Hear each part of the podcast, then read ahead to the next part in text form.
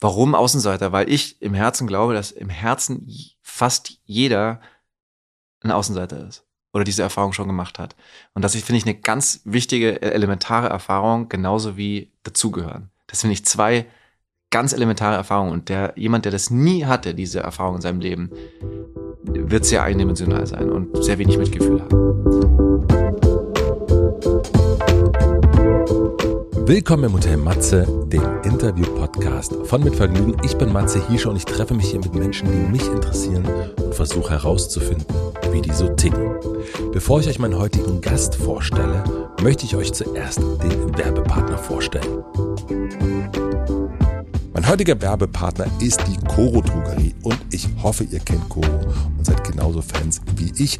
Neugier war schon immer die treibende Kraft jeden Fortschritts. Zentraler Aspekt der Entwicklung bei Coro ist daher die Suche nach neuen Produkten und Innovationen. Dabei haben sie keine Lust auf Einheitsbrei, weder in der Kommunikation noch in ihrem Sortiment und sind dabei immer auf der Suche nach individuellen und ungewöhnlichen Lösungen.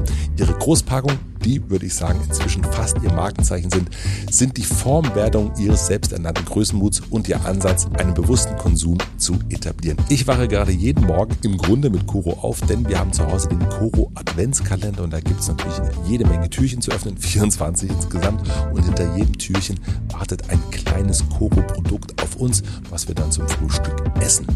Falls es für euch zu spät ist für den Adventskalender, das kann ich nachvollziehen, dann empfehle ich euch den digitalen Adventskalender.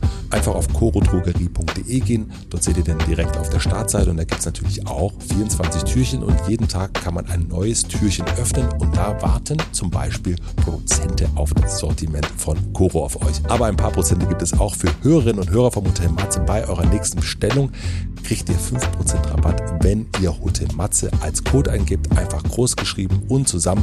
Den Link und den Code packe ich aber natürlich auch in die Shownotes. Vielen herzlichen Dank an meinen Werbepartner Coro Drogerie für die Unterstützung. Und nun zu meinem heutigen Gast. Mein heutiger Gast ist Florian David Fitz. Florian David Fitz ist Schauspieler, Autor und Regisseur. Sein Name steht über Filmen wie Vincent Willmer, Willkommen bei den Hartmanns, der Vorname, der Nachname, das perfekte Geheimnis und Terror.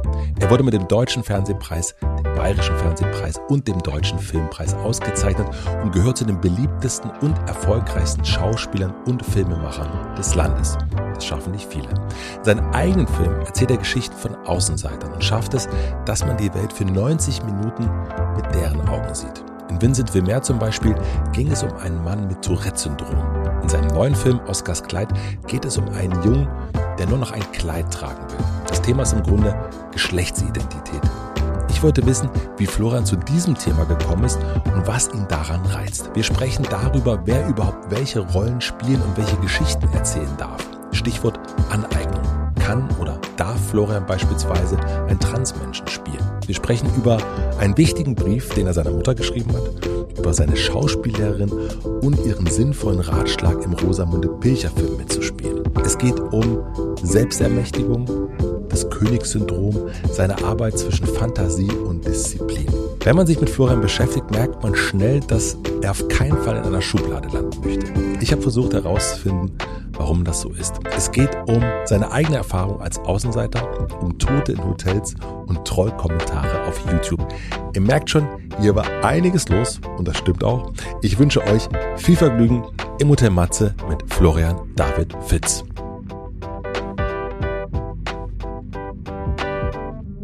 Ich habe ein bisschen natürlich bei dir auf Instagram geguckt, was bei dir so los ist. Ja, meine, meine, meine die so wahnsinnig bespielt, wo ich dauernd poste. Aber was ich gesehen habe, dass du wahnsinnig gern wanderst. Ja. Und äh, da habe ich natürlich, also wenn wir jetzt nach draußen gucken könnten richtig, dann würden wir ein unglaublich graues, ekelhaftes Wetter sehen und überhaupt nicht das, was man sieht, wenn man um wieder draußen wandern ist. Wie bist du zum Wandern gekommen? Der, der, mein Vater hat mich geprägt. Also wir sind da immer in die Berge gegangen und natürlich das sehr widerständig. Ja. Mein, mein ganzes, meine ganze Kindheit eigentlich klagend, dass es, ob es noch weit ist, ob wir jetzt endlich da sind. Und am Ende, das ist ja das Eigenartige im Leben, ähm, setzt sich das dann doch irgendwie fest. Obwohl man nur sich drüber beschwert hat als Kind. Also du kennst es auch, dieses, weil das hatte ich auch, absolut schlecht gelaunt hinterherrennen, Mhm. gar keinen Bock haben. Horror. Und ich war übrigens auch, bin auch danach nicht gerne mit meinem Vater wandern gegangen, weil ich es mit meinem Vater verbinde. Oder auch Skifahren. Ja, Das hab, ich fand es immer anstrengend. Mein Vater war von der alten Garde. Wenn man Ski gefahren ist, dann ist man halt in München um früh genug aufgestanden, dass man wirklich um neun auf der Piste stand. Dann ist man, da gab es noch keine Halbtagskarten und so weiter. Da, da ist man den ganzen Tag gefahren. ja. Dann gab es kurz mal eine Pause mittags. Und dann, hab- dann gab es vielleicht noch ein Stück Schokolade auf die Zunge, bitte aber nicht lutschen, nicht, nicht kauen, damit es ein bisschen hält ähm, am Nachmittag und dann ist man runtergefahren. Also eine krasse, also auch äh, Real Talk sozusagen. Also nicht, nicht, also es wird Vergnügen, äh, wir gehen jetzt mal schön, also ja, der ist halt Nachkrie Nachkriegsgeneration und wenn du dann schon hinfährst und den Aufwand betreibst, äh, Ski zu fahren, dann nutzt du das halt auch aus. Aber das mit der Schokolade zum Beispiel, hat, du genießt sie, dieses Stück, wenn du sie nicht kauen darfst, wenn du dieses dann beim, bei der Abfahrt hast du das im Mund und es schmilzt so langsam, deine Zähne, Zähne gehen kaputt. Ähm, das ist, äh, hat ja auch was, äh, was, was sehr Schönes. Aber später natürlich, als ich dann älter geworden bin, dann, dann ist ja das Geilste, du fährst in Urlaub und du schläfst halt bis um elf und gehst irgendwann um halb zwölf auf die Piste und fährst vier Stunden und machst es halt, weil du kannst. Und dann entdeckst du, dass es dir Spaß macht und sowas beim Wandern auch. Und wenn du jetzt wandern gehst, also entdeckst du, obwohl du nicht mit deinem Vater wandern gehst, dann doch wieder Sachen, die du doch ähnlich machst? N- Nicht so. Es ist, glaube ich, einfach diese. Mein Vater hatte auch den Wunsch, alleine, was ich mir lange, lange nicht vorstellen konnte, in die Berge zu gehen. Äh, und das war für mich sowieso alleine ins Kino gehen. Das war so ein No-Go. Und ich, ich habe das tatsächlich, glaube ich, vor fünf oder sechs Jahren zum ersten Mal gemacht und habe gedacht, das, das muss man eigentlich down machen. Und dann läufst du los, Rucksack, von Hütte zu Hütte oder wie kann ich Nö, das? gar nicht so. Ich mache, schau, also wenn ich es mal jetzt sowieso schaffe, irgendwie in die Berge zu gehen, dann ist schon irgendwie ein guter Sommer. Also es ist jetzt nicht so, dass ich jetzt jedes Wochenende auf, in den Bergen bin. Und da mache ich auch jetzt keine großen Touren, die mich wahnsinnig anstrengen. Würde ich bestimmt dann irgendwann mal wieder, aber das muss ich mir dann so richtig vornehmen.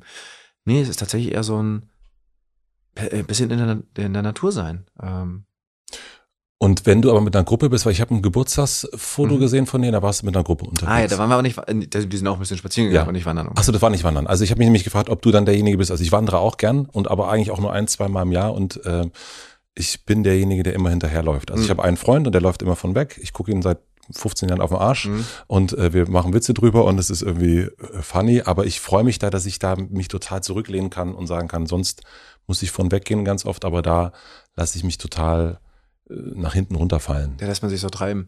Ja, ich finde, beim, beim Wandern ist es ja immer, du kommst in eine Art von Rhythmus rein. Ja. Also es dauert immer so, so 10, 20 Minuten und Mhm. dann hast du eine Art von Sch- Schrittrhythmus, die für dich okay ist. Und es gibt manche Leute, die auch beim Spazierengehen so ein ganz anderes Tempo haben als du und dann wird es tatsächlich irgendwie anstrengend für alle. Ja, weil dann, dann bist du, aber wie du sagst, dann passt man sich ja aneinander an. Also Ja. beim Wandern ist es mir tatsächlich auch noch nie passiert, wie beim, beim Spazierengehen passiert es mir dauernd, dass man so, dass man sagt, kannst du vielleicht mal warten oder ist, mir ist es zu hektisch. Ähm, beim Wandern pegelt man sich vielleicht automatisch anders aufeinander ein.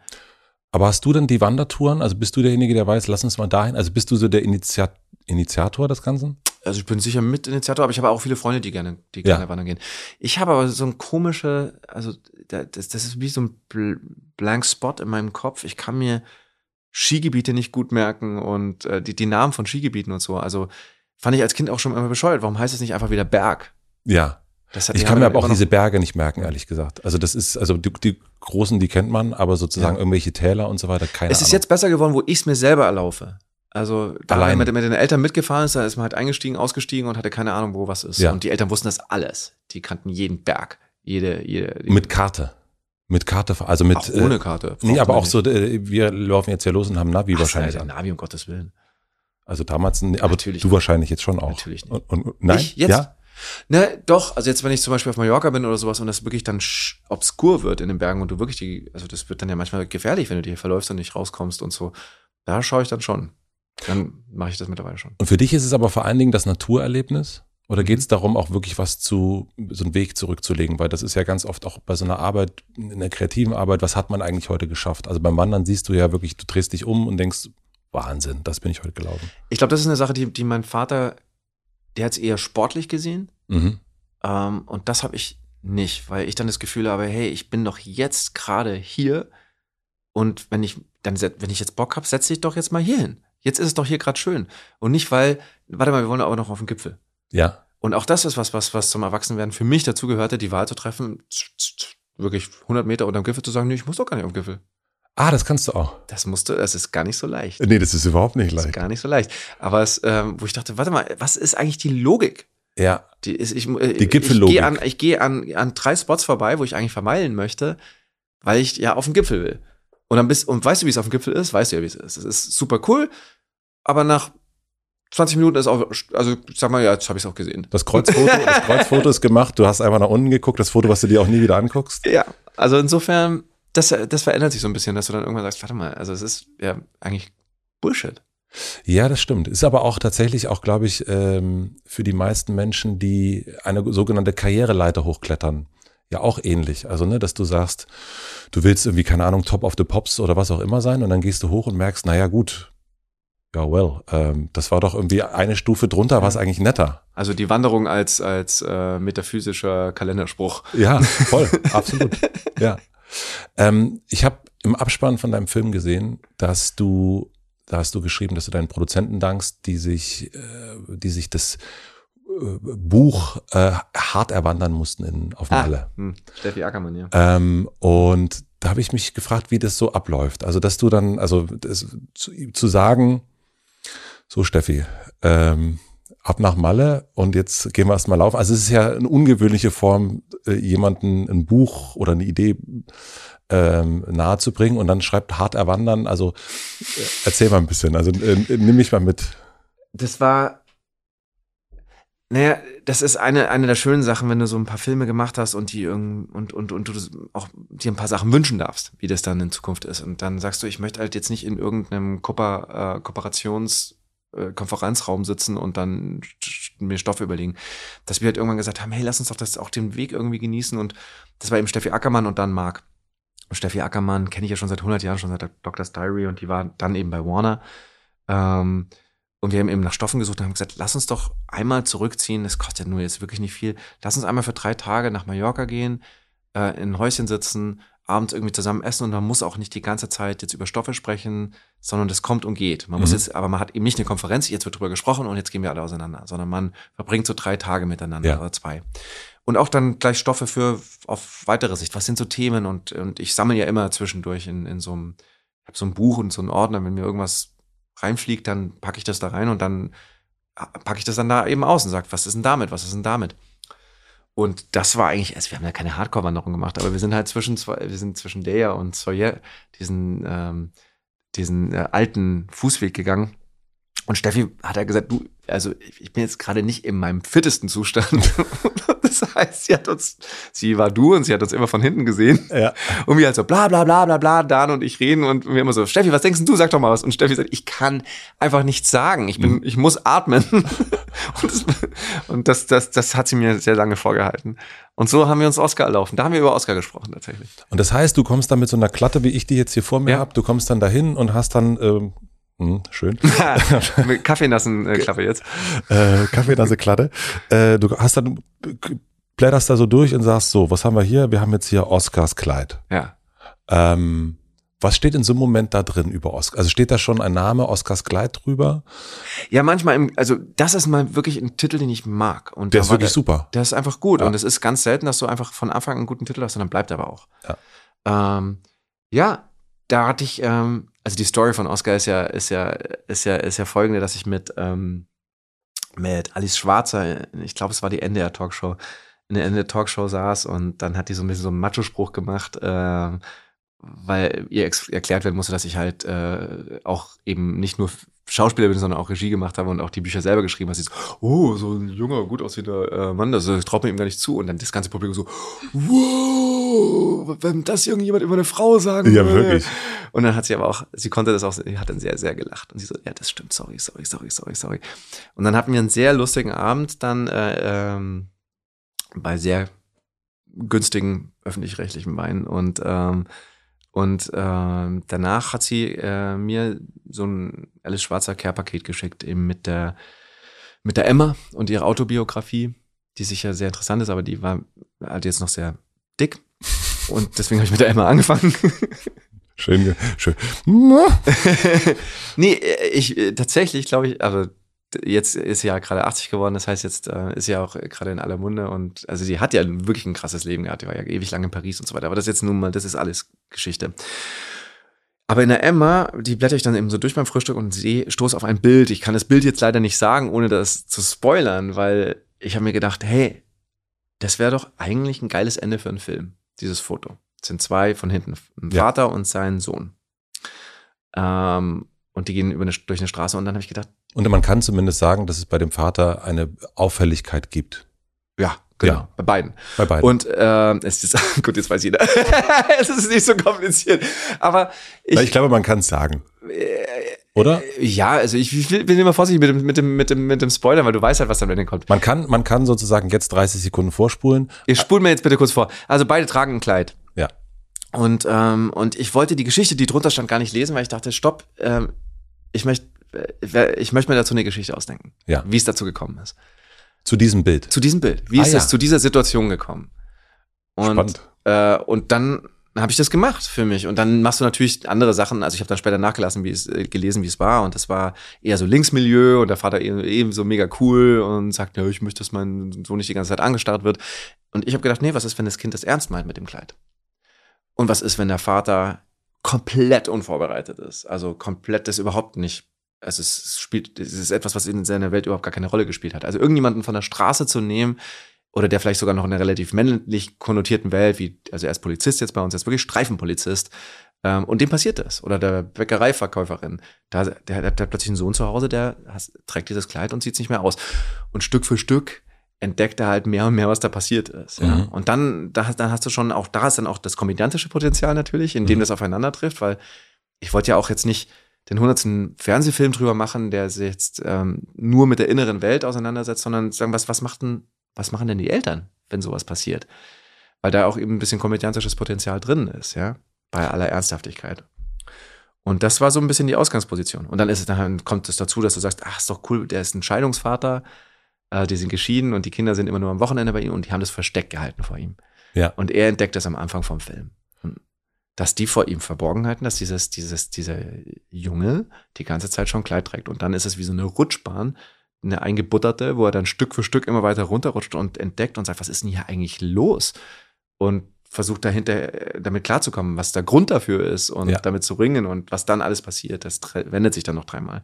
Es ist eine Frage der Geschlechtsidentität eigentlich, um die es hier geht. Genau, genau, der Identität. Und ähm, die da, und dann generell auch eine Frage, was für Vorstellungen oder was für Bilder haben wir voneinander, ja, von meinen Kindern oder dann, du lernst dann auch die Eltern kennen, also Stück für Stück merkst du, alle haben natürlich irgendeine Art von Bild voneinander im Kopf. Und Ja, auch wie die eigenen Kinder. Also wenn man Vater Ja. wird, kenne ich auch. Ich habe einen Sohn, der denkt man auch so und so wird der mal. Oder und- so ist er. Oder so jetzt. ist er. Ja, ja, auch ein guter Punkt. Ja, Und dann stimmt. sagt das Kind, ich bin aber ganz anders. ja, Und da musst du erstmal klarkommen damit. Und diese Kinder, die sagen das sehr selbstverständlich. Und ich fand es eben spannend zu sagen, was ist eigentlich, wenn, wenn das Kind gar nicht problematisiert wird? In keiner Weise.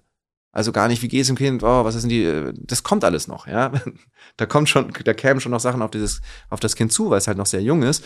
Aber typischerweise in dem Alter sind die da sehr selbstbewusst oft und sagen, das ist so, fertig, die, da- die haben die ganzen Konsequenzen noch nicht im Kopf. Und ich habe gedacht, was ist, wenn dieses Kind das einfach behauptet und die ganze Umwelt, also wir alle, die ganze Familie, alle Konflikte brechen an diesem kleinen Fels, der da steht in der Bran- Brandung, bricht alles aus und die ganze Familie wird verrückt drumrum. Das war so ein bisschen so die Grundidee. Und das haben wir auf Mallorca so uns so, so ausgedacht. Also du hast bist mit, aber ich habe mich nämlich gefragt, weil das ist ja erstmal so eine, also die Grundidee, also die Grundidee zu sagen, es geht um Geschlechtsidentität eines Kindes, wenn man das so als ein äh, als einen, äh, eine Überschrift nimmt. Und ich habe mich gefragt, wie das, wenn du das Produzenten vorschlägst, ja, und sagst, so, das ist jetzt mein nächstes Thema.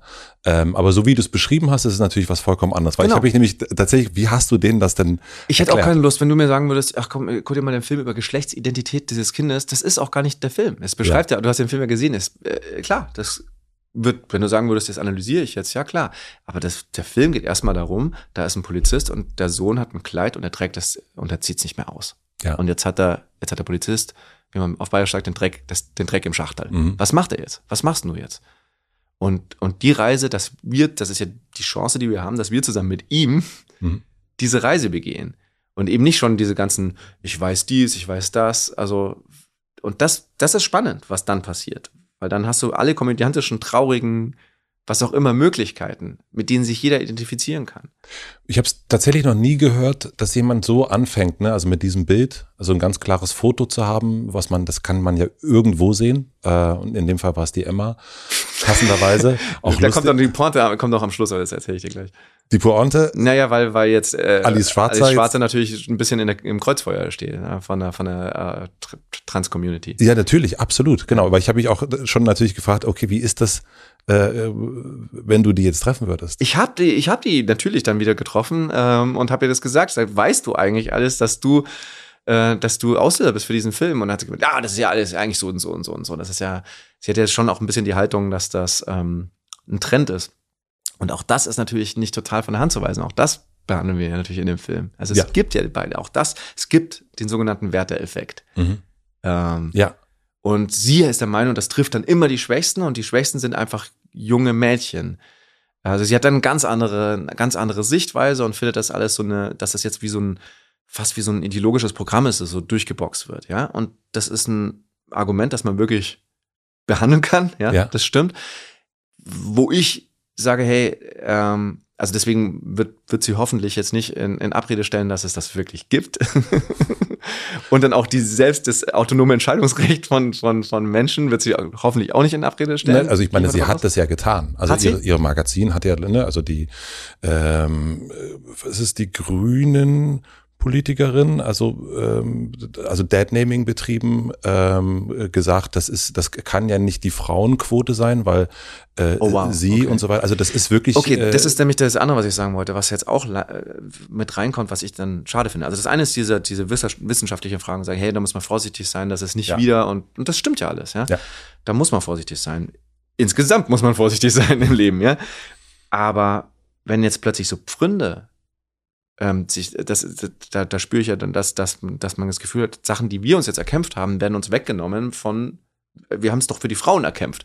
Und dann entscheide ich jetzt, naja, jemand, der mal eben keine Frau war, darf da jetzt nicht mitspielen, weil das haben wir uns ja erkämpft. Dann, dann finde ich es extrem schade. Ja. ja. Und extrem, extrem schwierig.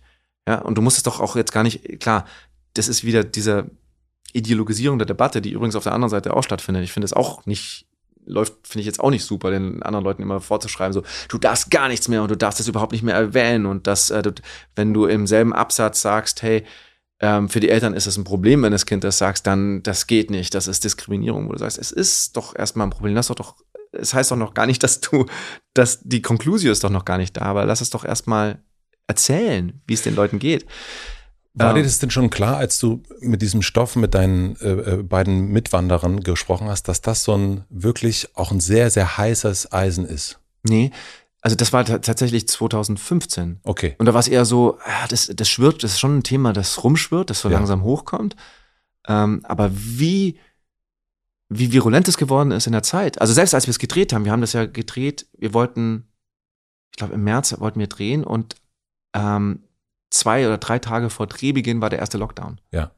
Und dann wusste erstmal kein Mensch mehr, ob wir überhaupt Filme drehen können, wie es geht und so. Und dann haben wir ihn drei Monate später tatsächlich gedreht. Und dann sollte der Weihnachten rauskommen, weil es ein Weihnachtsfilm war und wir das auch wirklich schön fanden. Und dann waren die Kinos zu. Ja.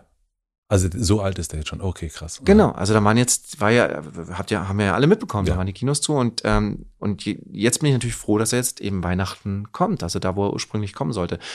Und dann hat man natürlich immer die Angst, dass dann die Debatte irgendwie so ein bisschen over ist. Ja, aber nix ist over. Die Debatte ja, ist halt.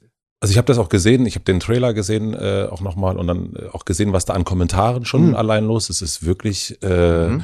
äh, Wahnsinn und natürlich auch, ne, da ist auf der einen Seite eine Trans-Community, mhm. ähm, äh, die natürlich auch, wo es um Birding geht, äh, mhm. wo, wo es um Genauigkeit geht, mhm. ähm, wo, wo ich ganz viel auch lernen muss nach wie vor. Mhm.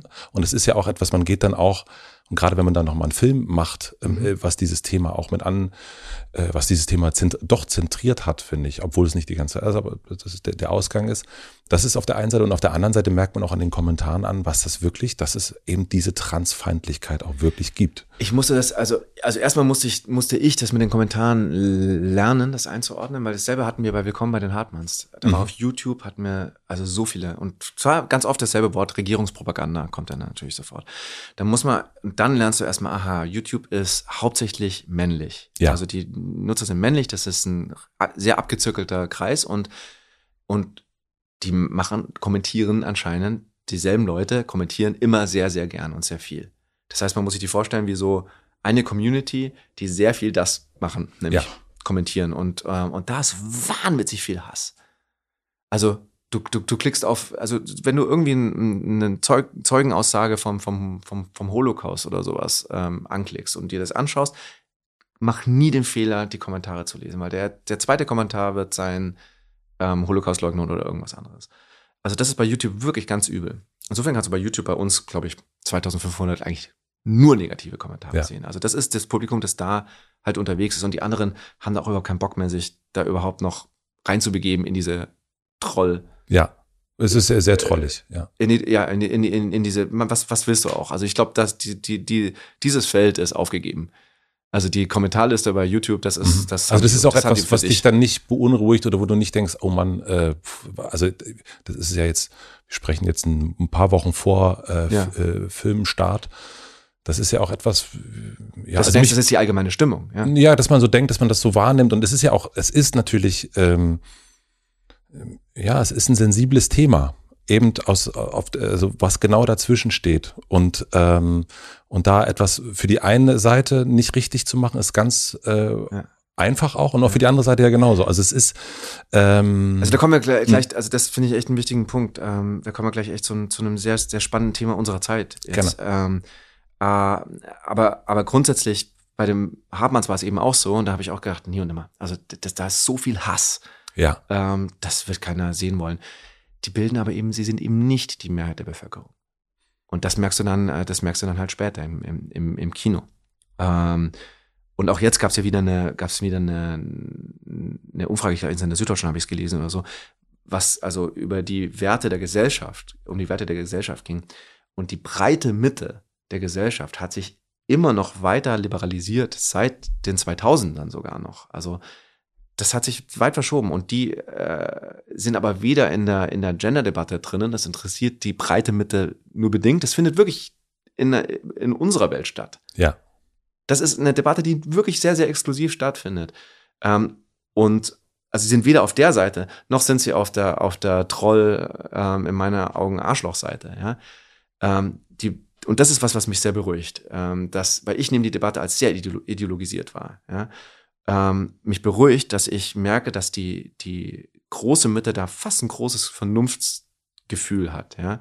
Und dass sich das trotzdem immer weiter zum Menschenfreundlichen hinbewegt hat. Ja, und das ist was, was uns erstmal beruhigen sollte.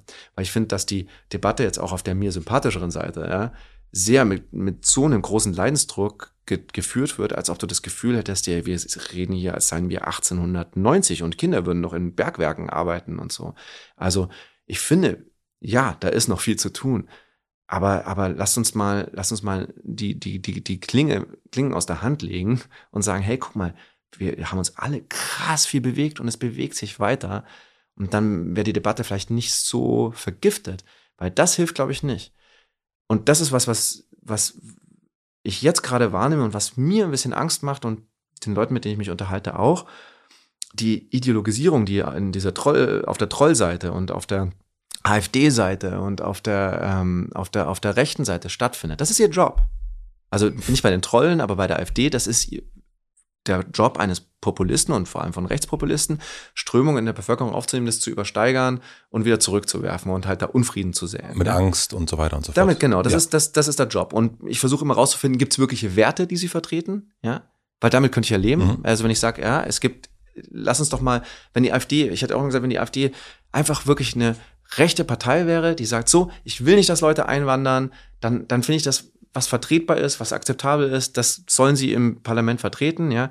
Aber alles, dieses ganze Fischen im, im, im Hass säen, in der Angst säen und jetzt dann auch schon das nächste, der nächste Trend wird ja sein, zu verleugnen, dass es ein Umweltproblem gibt oder dass die Arten nicht aussterben oder was auch immer. Also wenn es da so reingeht wie in Amerika, dann haben wir wirklich ein Problem. Ganz kurz, ich muss mal einmal kurz, ja. ich, ich, ich bringe dich gleich wieder dahin zurück, ja. aber äh, du meinst, du verstehst, damit wir das hier auch einmal klar ziehen, ja. nicht, dass du, äh, ja, also du kannst es verstehen, weil es dir dann klar ist, wenn die sagen, hier sollen keine Migranten. Ich finde es, ich finde es, ich finde es gültig in einer, in einer parlamentarischen Demokratie, dass es eine Seite gibt, die nicht meine Meinung vertritt. Okay. Und solange sich das in den, in den Bahnen unserer Verfassung bewegt, ist ihr Recht zu sagen, wir möchten das so und wir möchten das nicht. Und wir vertreten die Leute, die das so möchten. Fertig aus. Okay. Und solange sie nicht die Grundfesten unserer Demokratie antasten, und das ist die Gewaltenteilung und das ist die freie Meinungsäußerung und wissen wir, wie wir, dann habe ich das zu dulden. Demokratie ist nicht dafür da, um, äh, um mir zu gefallen, äh, jede Meinung. Ähm, und das fände ich dann auch fein. Und dann sollen sie die Leute bündeln, die genau das denken. Ja? Genauso wie auf der anderen Seite die Leute gebündelt werden, die halt ganz eine andere Meinung haben. Ja? Das finde ich wunderbar. Aber was halt passiert hier, ist das, was man ja immer in den USA hochziehen sehen kann. Also ich glaube nie, dass unsere Gesellschaft so gespalten sein wird wie in den USA, weil die amerikanische Gesellschaft einfach per se viel gespaltener ist, schon seit dem Bürgerkrieg. Ja? Ähm, aber trotzdem ist das immer so das warnende Beispiel. Ja? Also ein Trump ist ja quasi die, die Konsequenz aus der Gesellschaft, ja. aber gleichzeitig ist sie ja auch, kreiert er das Problem neu und steigert es. Und genauso ist immer eine populistische Partei schon die Stimme des unzufriedenen Volkes, der sich halt nicht jetzt unbedingt Gedanken drüber machen würde, warum das alles so ist. Ja. Ähm, aber gleichzeitig halt auch wieder die Steigerung, genauso wie ein Boulevardmagazin. Ich finde, eine, eine, ein großes Boulevardmagazin macht am Ende das, dasselbe. Ja, immer Aufreger schaffen, Aufreger schaffen. Und jetzt komme ich zur anderen Seite. Ich finde, genau. was mich, was mich halt erschreckt, was bislang nicht so war und was jetzt in den letzten Jahren zunehmend passiert, meines Erachtens, auch ein bisschen aus den USA angefangen, ist eine Ideologisierung äh, der mir sympathischeren Seite. Also ich weiß gar nicht, ob man es noch links oder rechts verorten kann. Ich weiß gar nicht, ob das noch stimmt, diese Kategorien, ja. So sind wir groß geworden, glaube ich, mit diesem, ja, mit der diesem, ist links, genau, der ist rechts. Genau. Das, ja. Und diese Ideologisierung gab es zuletzt in den 60ern auf der linken Seite. Und, und, und dann war die weg und es war einfach tatsächlich so eher so, wir, ähm, ist doch eigentlich uns allen klar. Und plötzlich sind alle Parteien so, selbst die SPD und CDU wurden plötzlich so, so eins, weil es einfach so eine Art von Konsensgesellschaft über bestimmte Dinge gab. Also selbst Homo-Ehe oder sowas, weil du sagst, wieso kann ich hab, das ist einfach nicht mein Thema. Ich kann einfach jemand anderen das nicht verbieten. Fertig aus. Ja. ja? Also ob die Kirche jetzt da ihr Go geben muss, das ist dann wieder dieses Problem der Kirche, die hat ganz andere Probleme. aber es ist einfach nicht meine Entscheidung. Ja? Und was jetzt aber passiert und was mich beunruhigt, ist, dass halt auch die, die, die, die alt hergebracht linke Seite sich ideologisiert und auch in so einer Echokammer bewegt. Ja? Also was die Rechte schon die ganze Zeit macht. Und, und, und was sie nicht verstehen, ist, wenn man immer sagt, funktioniert's denn? Bringt das? Also wenn mir, ich würde mich am liebsten immer hinsetzen und erstmal sagen, was wünschen wir uns denn? Was haben wir die gleichen Ziele? Weil, und dann können wir drüber streiten, ob der Weg der richtige ist, ja? Weil dann, dann, weil die kloppen sich ja immer die Köpfe ein. Weil ich sage, es gibt noch genügend Leute, die haben ein anderes Ziel als du. Schlag denen die Köpfe ein.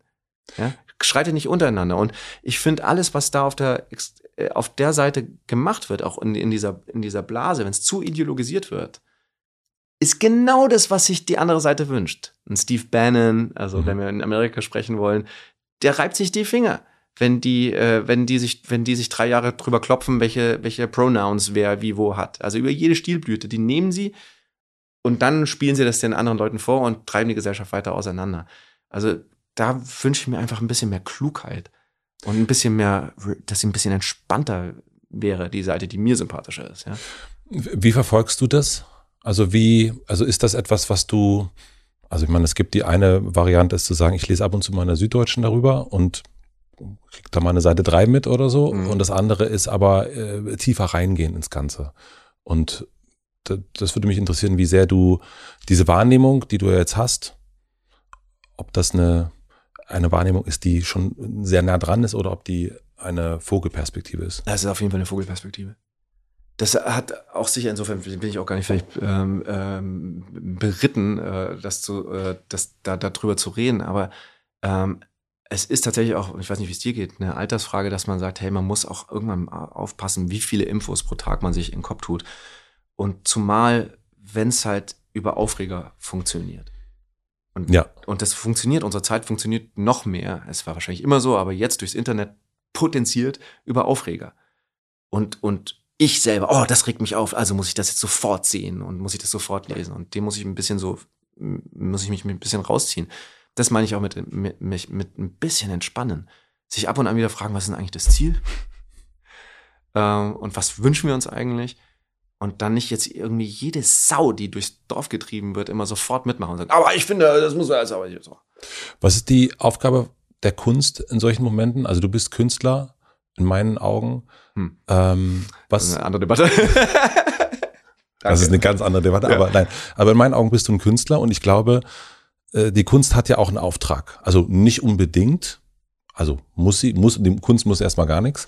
Aber welche Aufgabe siehst du da vielleicht auch als, als in der Kunst? Also äh, auf das Kunst steige ich wahrscheinlich nicht ganz auf, weil Kunst nach der Definition, die ich gelernt habe, immer frei sein muss und überhaupt kein anderes Motiv haben darf als sich selbst eigentlich. Also insofern ist für mich Kunst dann wirklich das äh, bildende Kunst, was da im Museum hängt und solche Sachen. Also das Film war ja immer eine Art von Bastardkunst. Mhm. Also Film kommt nicht aus der Kunst, Film kommt vom Jahrmarkt. Ja. äh, ursprünglich. Das heißt nicht, dass Film nicht Kunst fertig sein kann.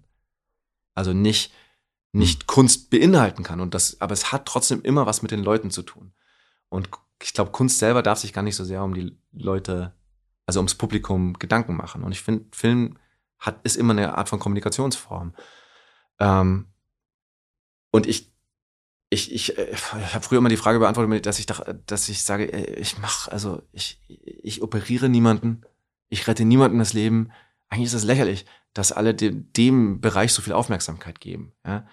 Ähm, jetzt mittlerweile merke ich, dass es doch wichtiger ist, ähm, was wir tun, gerade in, in, in, in dem Klima jetzt, weil was so ein bisschen verloren geht, äh, also was wir machen, ist doch eigentlich, wenn ich jetzt, wenn du in, in Oscars Kleid gehst, dann bist du für mal 90 Minuten lang oder so in, in den Schuhen meiner Figur. Das heißt, du begibst dich erstmal in, die, in, in, in diese Uniform von diesem Polizisten und denkst dir, ah, was, für was macht er da und so weiter. Und dann verstehst du aber total, ach fuck, ja, stimmt. Und wirst reingesogen und verbringst mal 90 Minuten mit, mit, mit Problemen, die du eigentlich nicht hast. Und lachst meine, mein Gelächter und, und, und weinst meine, meine Tränen oder mit Vincent Wilmer oder mit allen Filmen. Ja, du verbringst ein bisschen Zeit in den Schuhen von jemand anderem. Was Romane auch machen und so. Und jetzt checke ich erst wieder, das ist so krass wichtig. Und das geht irgendwie so ein bisschen verloren. Gerade eben in dieser zugespitzten, gegeneinander gerichteten Zeit. Ja, Klammer auf, in der Mitte der Gesellschaft ist sie wahrscheinlich gar nicht so zugespitzt, aber da, wo du und ich, wir uns bewegen, in unserer, in meiner Wahrnehmung ist es sehr zugespitzt Ja. gerade, ja. Ähm, da finde ich genau das, dass du einfach nur die Geschichte erzählst und einfach da reingehst und, und das aus den Augen dieser anderen Person und damit mitfühlst. Das, und dann gehst du raus und hast es auf jeden Fall mal kurz im Herzen. Und bei Vincent zum Beispiel war das ganz stark bei Vincent Wilmer, dass Leute dann rausgegangen sind und, und, und ich glaube, sie haben da mit anderen Augen, wenn sie jemand mit Tourette gesehen haben, haben sie das mit anderen Augen gesehen. Und das ist ein ganz kleiner Effekt. Aber das ist doch total toll. Und deswegen finde ich das auch, da bin ich wieder bei, bei äh, der mir sympathischeren Linken und dem Fehler, den sie machen, finde ich das ganz, ganz, ganz schwierig zu sagen, du darfst nicht mehr andere Geschichten erzählen als die deinige. Weißt du? Also Mhm. das ist übergriffig. Mhm. Wenn du, also hey, dann gäbe es keine Weltliteratur. Also wenn ich nur meine Geschichte erzählen könnte, dann wäre sie lange, lange auserzählt und auch nicht besonders spannend.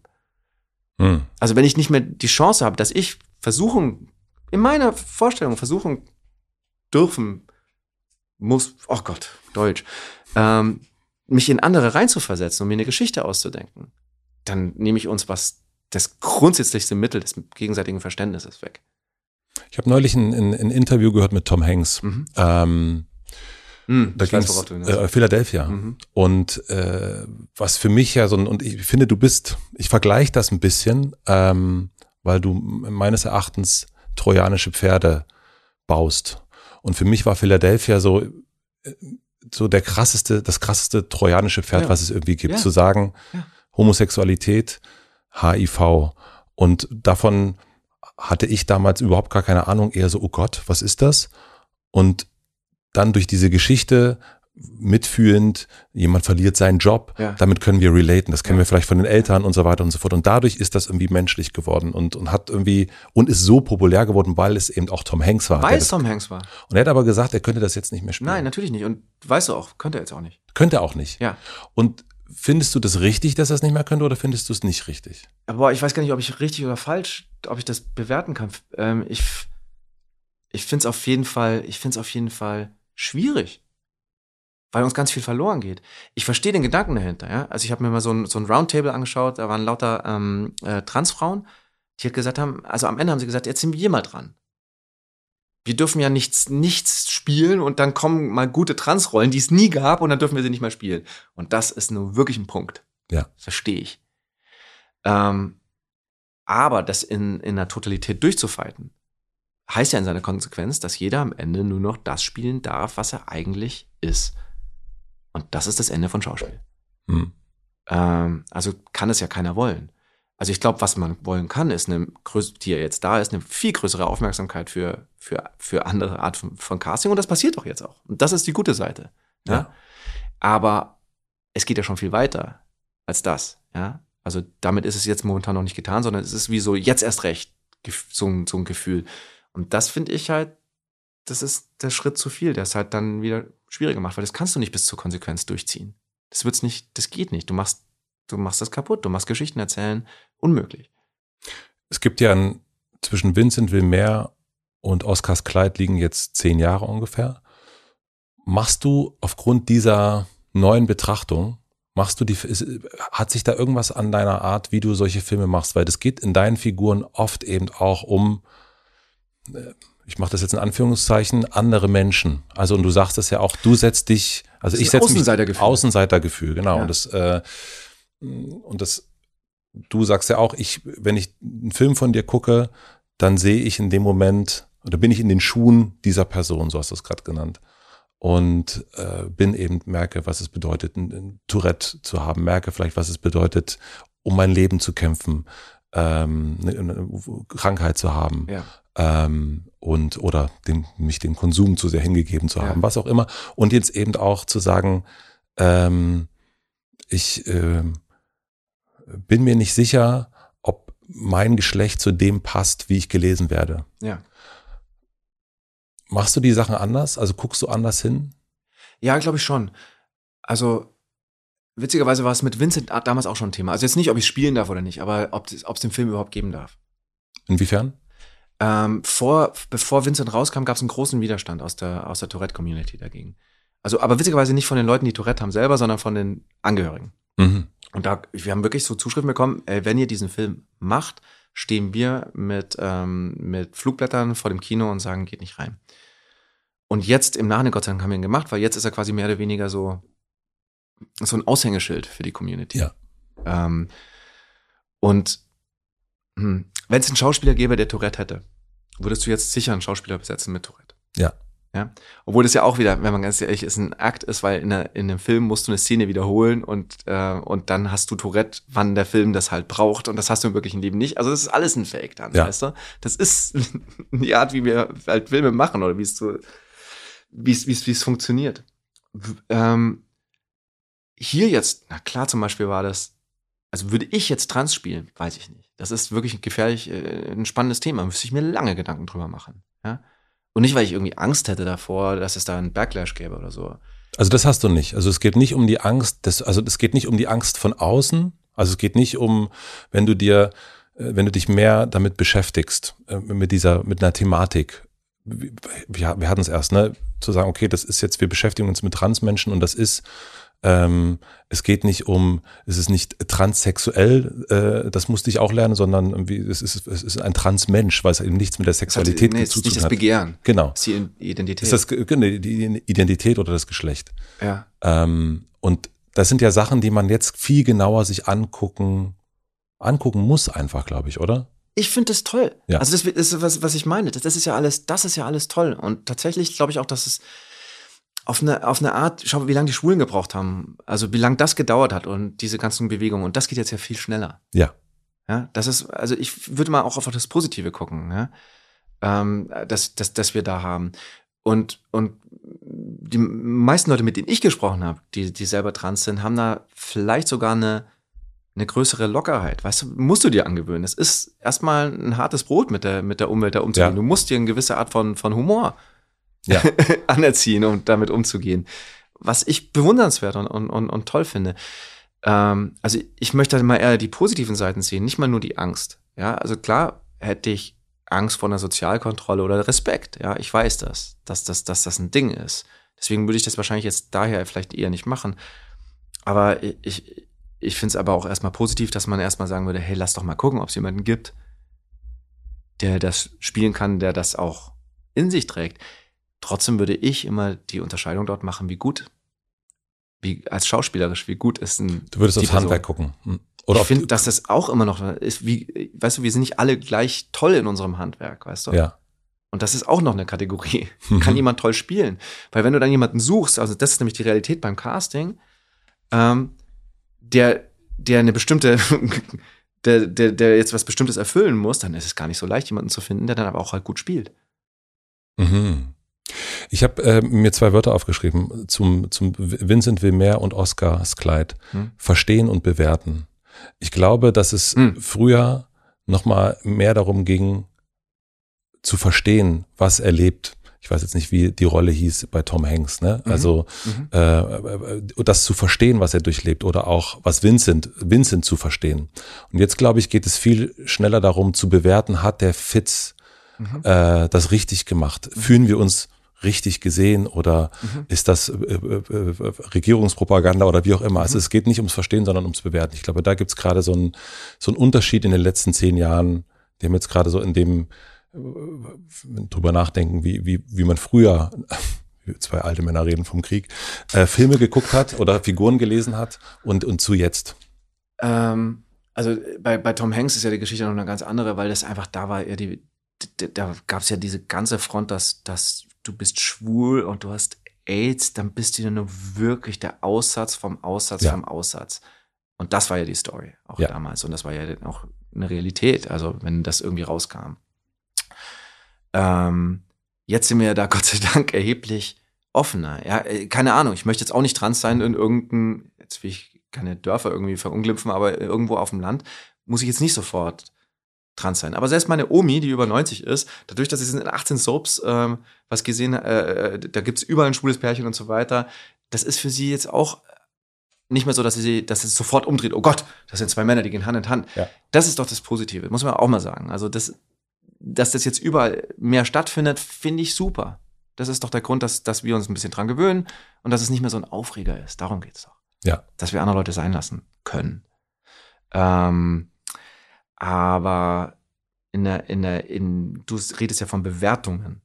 Von der Kunst, ne? Also zu sagen, oder du hast, du, wir sind da so ein bisschen unterschiedlicher Meinung, wo ich sage, okay, für mich ist ein Film schon auch wirklich Kunst. Ähm, also so kann Kunst kann sein. Kunst sein. Natürlich kann es auch sein. einfach Kunsthandwerk genau. sein. Äh, ich will auch Kunsthandwerk, also das klingt dann gleich so despektierlich. Oh, gar Überhaupt nicht. nicht. Finde ich richtig, richtig schwer. Ja, ja, also das ist, äh, ich habe mit, mit Fatih Akin gesprochen ja. und, und das fand ich ganz äh, super, das Bild. Er sagte, manche Filme sind wie Pickel und andere sind wie Fingernägel schneiden.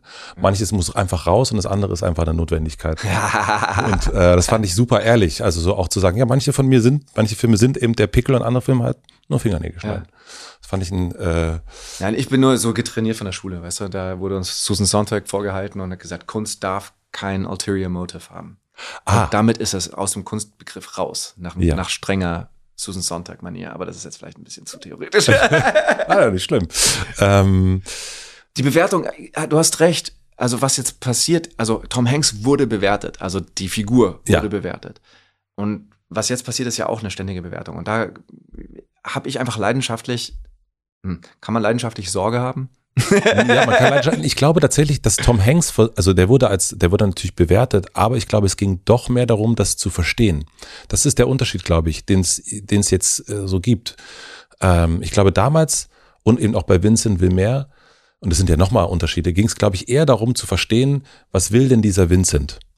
Ähm, Meinst du? Ja. Also ich habe das Gefühl, dass sowohl bei Tom Hanks als auch bei, bei Vincent du unbesehens plötzlich in der Position warst und gesagt hast, ach guck mal, sind ja auch nur Menschen. Ja, aber im Verstehen. Okay. Im Verstehen. Also, weil ich, ich verstehe jetzt, warum das so und so ist. Aber un, ganz unintellektuell. Also da- Völlig un- einfach voll- nur einfach in der Situation gewesen sein. Genau. Also wissend, der, der eine Typ kämpft einfach gegen, dies, gegen, gegen diesen Diss und gegen die Krankheit, hat jemanden, der ihn liebt, möchte eigentlich auch nur ähm, gehalten werden. Und da gibt's aber nichts, wo ich sagen würde, da würde ich, ich glaube, wahrscheinlich gab's das auch natürlich, aber in der, in der großen Masse würde ich nicht sagen, dass es dann darum ging, das zu bewerten, ob der jetzt richtig gut den Schwulen gespielt hat oder so weiter und so fort. Also ähm, oder darf der das spielen oder nicht? Also das wäre jetzt die, das jetzt würde man Philadelphia genau mit diesen äh, Brillen angucken und ich glaube auch, dass sowas wie Oscars Kleid, das ist gar nicht, das eben auch und das ist nur eine These, keine Ahnung. Also ähm, das ist, man guckt sich einen Film an und es geht weniger ums Verstehen wollen, sondern ums Bewerten. Man hat das Gefühl, man muss es bewerten. Ähm, weil es eben von draußen, na, du siehst halt irgendwie, du guckst dir einen Trailer an, darunter sind 2000 Kommentare und dann habe ich ja schon das Gefühl, ich muss mich irgendwie positionieren. Ich glaube, die Leute haben sich da, also zu der Debatte haben sich die Leute in unseren Blasen schon positioniert. Weißt Ja. du, ganz viele gehen rein und dann ähm, predigst du quasi zum Chor, wie man so schön sagt. Ähm, ich finde es aber eben spannend, halt die Leute, äh, es ist, wenn Leute sich anschauen, die sich noch nicht mit dem Thema auseinandergesetzt haben. Ja. Ja. Unbedingt. Und das, da, dazu ist es ja auch da. Also eigentlich ist es wirklich eine Geschichte von jemandem, der ganz unbeleckt ist, Ja. was diese, was diese Feinheiten angeht. Und sich auch vielleicht gar nicht dafür interessiert. Ähm, also, aber ich meine, da, da, da haben wir uns jetzt ja mehrfach drum gedreht Ja. und da ist Berlin halt einfach beson ein besonders starkes Beispiel, wie sehr, ich finde es ein bisschen blasig. Wir bewegen uns ein bisschen blasig. Ich würde manchmal gerne wieder darauf zurückverweisen, dass unsere Gesellschaft sich tatsächlich bewegt Mhm. und noch nicht am Ende ist. Und es total schön ist, dass es jetzt endlich eine andere Wahrnehmung dafür gibt. Ja. Und fertig. Und diese, das Diktatorische ein bisschen rausnehmen. Weißt du? Wenn du den besten Schauspieler findest und der ist halt vielleicht nicht genau das, dann soll er das sein. Wenn du einen tollen Schauspieler findest, der es ist, tausendmal besser. Mhm. Wunderbar. Mhm. Ja? Wir machen eine klitzekleine Pause für die Werbepartner der Folge. Mein heutiger Werbepartner ist die Leaseplan Bank, geschrieben L-E-A-S-E Plan Bank. Die Leaseplan Bank ist eine Online-Sparbank. 2010 wurde sie in den Niederlanden gegründet und sie kommt ohne ein teures Netzwerk an Filialen aus. Darum sind die Kosten niedrig und die Zinssätze attraktiv. Für euer Tagesgeldkonto gibt es ab sofort eine neue Funktion. Ihr könnt nämlich Unterkonten für mehr Klarheit und Struktur bei kleineren Sparzielen erstellen. Das bedeutet, dass ihr bei eurem bestehenden Konto mehrere Unterkonten für verschiedene Sparziele erstellen könnt, sei es für ein neues Smartphone, für eine Reise, für ein Haustier, den neuen Laptop oder die Hochzeit und so weiter und so fort.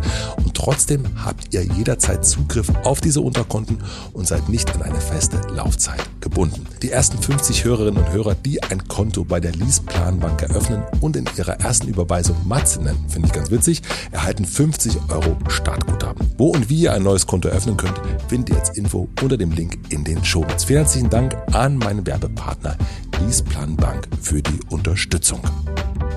Nun zurück zur Folge. Wer bist denn du eigentlich? Wer bist denn du eigentlich? Also. Mal kurz hin, äh, Richard David Precht. wer bist du? Und wenn ja, wie viele? ähm, du bist in München groß geworden. Ja. Und in einem Hotel. Zumindest das, was ich gelesen habe. Also Ah, am, oh, ja, groß geworden nicht, aber am, am Anfang, ja. Am Anfang, das aber. Also meine Eltern hatten ein Hotel, wir haben da viel Zeit verbracht, ja. Aber aber haben sie das nicht mehr? Doch. doch, doch. Auch also deine Schwester macht das Schwester jetzt. Ja, hat das ist, es, ist richtig, dass es Bavaria Boutique Hotel ist? Ah, Ist nicht ganz so englisch, aber ja. Ja. ähm, ich bin in der Bäckerei groß geworden. Okay. Also der Mühle. Und äh, wir haben natürlich, meine Cousine und ich, die ganze Zeit vollkommen, also wir haben da Sachen gemacht, wo das Gesundheitsamt wahrscheinlich sagen würde, "Hm, Ihr habt alle eine Staublunge. ja, oder wir sind, keine Ahnung, was wir alles gemacht haben. Also was hast du in diesem Hotel angestellt? Also erstmal ähm, hat es anscheinend mehr funktioniert, dass die Kinder da so nebenbei mitgelaufen sind, weil es irgendwie nicht anders Ja. ging. Ähm, uns wurden halt Puzzle gegeben und wir wurden in die Ecke gesetzt und die Eltern haben halt dann gearbeitet. Und später war es meinen Eltern halt sehr wichtig, dass wir wissen, wo das Geld herkommt und wie es verdient wird und dass wir halt mithelfen. Und meine Mutter hat mir in den Zahn gezogen, dass wir da groß geholfen haben. Sie hat gesagt, eigentlich seid ihr uns nur im Weg umgegangen, aber uns war es trotzdem wichtig, dass ihr mithelft. Ähm, Und das haben wir dann relativ früh gemacht und später durftest du dir dann dein, dein Taschengeld damit verdienen, mit dem die Koffer für die Gruppen hochtragen, äh, bedienen und dann später Nachtportier machen und so. Und dann später habe ich da Schauspielunterricht gehabt, oben im Speicher. Aber wenn man ein Kind ist, dann heißt man ja auch so ein bisschen spitzbübig unterwegs, vielleicht auch mal Ja. ein bisschen frech und guckt, Ja. was da unter Umständen Ja. noch so drin ist. Also, also ich stelle mir jetzt einfach mal vor, du hast ja die Möglichkeit, den Schlüssel zu nehmen, wenn das Paar nicht da ist und mal zu gucken, was da los ist. Ach so, nee, das haben wir nicht gemacht. Das habt ihr nicht gemacht. Nein, also wir haben, wir sind äh, maximal mit dem Aufzug hoch und runter gefahren und haben unsere nackten Ärsche gezeigt oder sowas. Das war so. Okay. Da, und haben uns dann wahnsinnig äh, krank gelacht und dann ist der Aufzug stecken geblieben und dann haben wir Ärger bekommen. Aber das, okay, also ihr habt das nicht ausgetestet. In Äh, die Zimmer reinzugehen? ja. Nee. Das wäre das erste, es ist wirklich das erste, Als was Kind? Das erste, was ich, na, ein Das bisschen würdest du äl- jetzt wollen. Jetzt äh, natürlich mit, sofort so. Mit, mit deinem voyeuristischen Selbst. Sag hier, was hat er denn da alles rumliegen? Als Interessant. Kind war das gar keine, nee. Nee, oder so zumindest so äh, mal kurz nackig ins Bett legen. Als Kind? Naja, ein bisschen so mit zwölf Das ist dann. viel zu gruselig wäre das gewesen. Das ist stimmt. Ja, als Kind ist es auf jeden Fall gruselig, das stimmt. Aber so als äh, so heranwachsender Teenager, da fängt man, macht man doch so ein bisschen Blödsinn. Also weißt du, du, Also du bist ein braves Kind gewesen. Nee, du, äh, du bist, du nimmst das ja ganz anders wahr. Du siehst ja die ganzen Leute und du siehst, ab und an siehst du Leute plötzlich auf, du bist Nachtportier und plötzlich siehst du die Leute auf der Straße stehen und gehst auf die andere Seite vom Hotel und siehst, dass die halt vögeln am Fenster. Okay. Das siehst du. Oder du siehst, manchmal musst du die Augen offen halten, weil Leute zum Sterben ins Hotel gehen. Und dann sagen deine Eltern, pass auf, wenn Leute ohne Gepäck kommen, immer aufpassen. Wirklich? Ja. Ja, klar. habe ich noch also- nie von gehört. ja. Das, äh, deswegen muss auch, deswegen wird in jedem Hotel musst du immer, einmal pro Tag musst du reingucken. Ja. Also es muss eine Art von Kontrolle geben. Also die Leute machen das. Also da Also es geht, also ist, ist euch das passiert, dass jemand kam ohne Gepäck? ich glaube schon, dass es, ich kann jetzt nicht konkret Ja. sagen, ich glaube schon, dass das passiert ist. Ja, klar. Sterben manchmal Menschen. Ja, nee, aber dass man wirklich sagt, okay, ich gehe jetzt, ich check jetzt in äh, Bavarian Boutique Hotel ein. Also lass mal, äh, super, jetzt verbinde ich damit, äh, vielen Dank. Nein. das Hotel des Todes.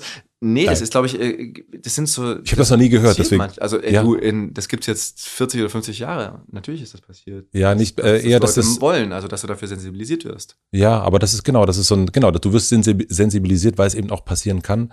Aber ich habe, ähm, Also in großen Hotels kann ich dir, also kannst du davon ausgehen, und das ist kein großes Hotel, also deswegen, ich kann dir gar nicht sagen, was passiert ist. ja, Aber in großen Hotels kannst du davon schwer ausgehen, dass da in vielen Zimmern, mein Gott, Leute sterben. ja nee, das, nee, dass Leute sterben, das ist vollkommen klar. Aber dass jemand sagt, ich checke jetzt hier ein ohne Gepäck und ich, äh, ich will hier sterben oder ich, äh, Ich will nicht zu Hause sterben. Ja, ich will nicht zu Hause sterben. Ja. Genau. Also das ist das so. Also da allein fängt doch bei mir schon, denke ich schon, da äh, allein, das ist doch schon wieder ein Bild äh, äh, für, Na für klar, einen Film. na klar. Also so, also weil Klar. da so geht's doch eigentlich. Äh, Klar, so. warum macht man das nicht zu Hause? Aber hey, es kann auch einfach sein, du willst nicht, dass die zu Hause, das ist auch wieder arschig für die Leute, die im Hotel sind. Ähm, ich will nicht, dass sie mich zu Hause finden oder was auch immer. Oder ich bin allein. Ich habe keine Ahnung. Wann hast du denn angefangen, dir so genau sowas zu überlegen? Also was wir jetzt gerade hatten als Beispiel. Ne? Du hast ja, äh, wir sind dahergekommen, Oscars Kleid, du siehst ein Bild und fängst an, dir irgendwas auszumalen. Also was heißt irgendwas auszumalen? Du, du, du, du baust dir das Bild, du fängst an, eine Geschichte äh, dir auszudenken. Das ist ja, früher hat man gesagt, spinn nicht so rum oder so. Ja, genau, das ist es. Äh, aber wann, wann fing das bei dir an, dass du dir so ähm, Sachen ausgemalt hast? Also ich, ich glaube, wenn du meine Mutter fragen würdest, würde ich sagen, dass ich immer, also eher einen Hang zur Fantasie hatte und dass man mich immer eher so ein bisschen rausholen musste aus, aus, aus diesen, diesen Fantasien. Also das gab es, glaube ich, schon immer. Ja. Aber das ist ja schön, wenn du das dann ummünzen kannst und du bist nicht einfach nur ein Spinner, sondern du kannst das halt dann, dann benutzen. Ich glaube, was halt wichtig ist, ist, dass immer zur Fantasie, wenn du was daraus machen willst, die Disziplin gehört. Weil es gibt ganz viele Leute, die haben halt total viel Disziplin und kriegen es irgendwie nicht geregelt. Also das ist immer so eine so ein Maß. Ist aber eben auch halt, halt Arbeit. Disziplin hat ja per se keine Dis äh, Fantasie hat ja per se jetzt noch kein, keine Form. Und wo hast du das gelernt, dass du das brauchst? Das eine ist ja das Kind zu sein, was irgendwo in der Ecke sitzt oder an, am Fenster und rausguckt und sich was erspinnt oder vom weißen Blatt Papier und so ein bisschen rummalt. Und dann zu sagen, okay, es braucht aber auch die Disziplin. Wie hast du das erfahren, dass das notwendig ist? Das ist jetzt eine gute Frage, ob ich das immer schon hatte oder ob ich das, ähm, ob das meine, ich nehme schon an, dass das auch mit Erziehung zu tun hat. Ähm, dass es Arbeit braucht, ja, dass du dich, dass du, dass du die, die zusammenreißen musst und manche Sachen halt über Arbeit regeln musst. Ähm, ja, ich kann es dir nicht sagen. Ich kann, ich könnte jetzt nicht sagen, ob das aus meinem Elternhaus kommt oder ob das mir nicht so schwer gefallen ist. Es geht dann auch oft, wenn es dann irgendwie derbe langweilig wird oder man möchte es einfach nicht machen, geht es über das Lustprinzip. Dann kannst du das Pferd manchmal im Kopf andersrum aufsatteln und sagen, ey, ich habe ja eigentlich Lust, das Mhm. zu machen. Und würdest du sagen, dass du deine Fantasie und deine Disziplin, dass die, das ist immer schwer zu messen, aber dass die so sich ebenbürtig sind, also dass das auch notwendig ist? Ja, ich glaube schon. Also es ist nicht immer beides gleich notwendig. Ja? Also ja, jetzt kommen wir in die großen, das ist dann wahrscheinlich jetzt auch mittlerweile ein Stereotyp, aber wenn wir sagen, es gibt, ein- es gibt ein großes Prinzip männlich-weiblich. Ja. Egal, ob das jetzt, das ist jetzt nicht unbedingt geschlechtlich gemeint, sondern so von Yin und Yang.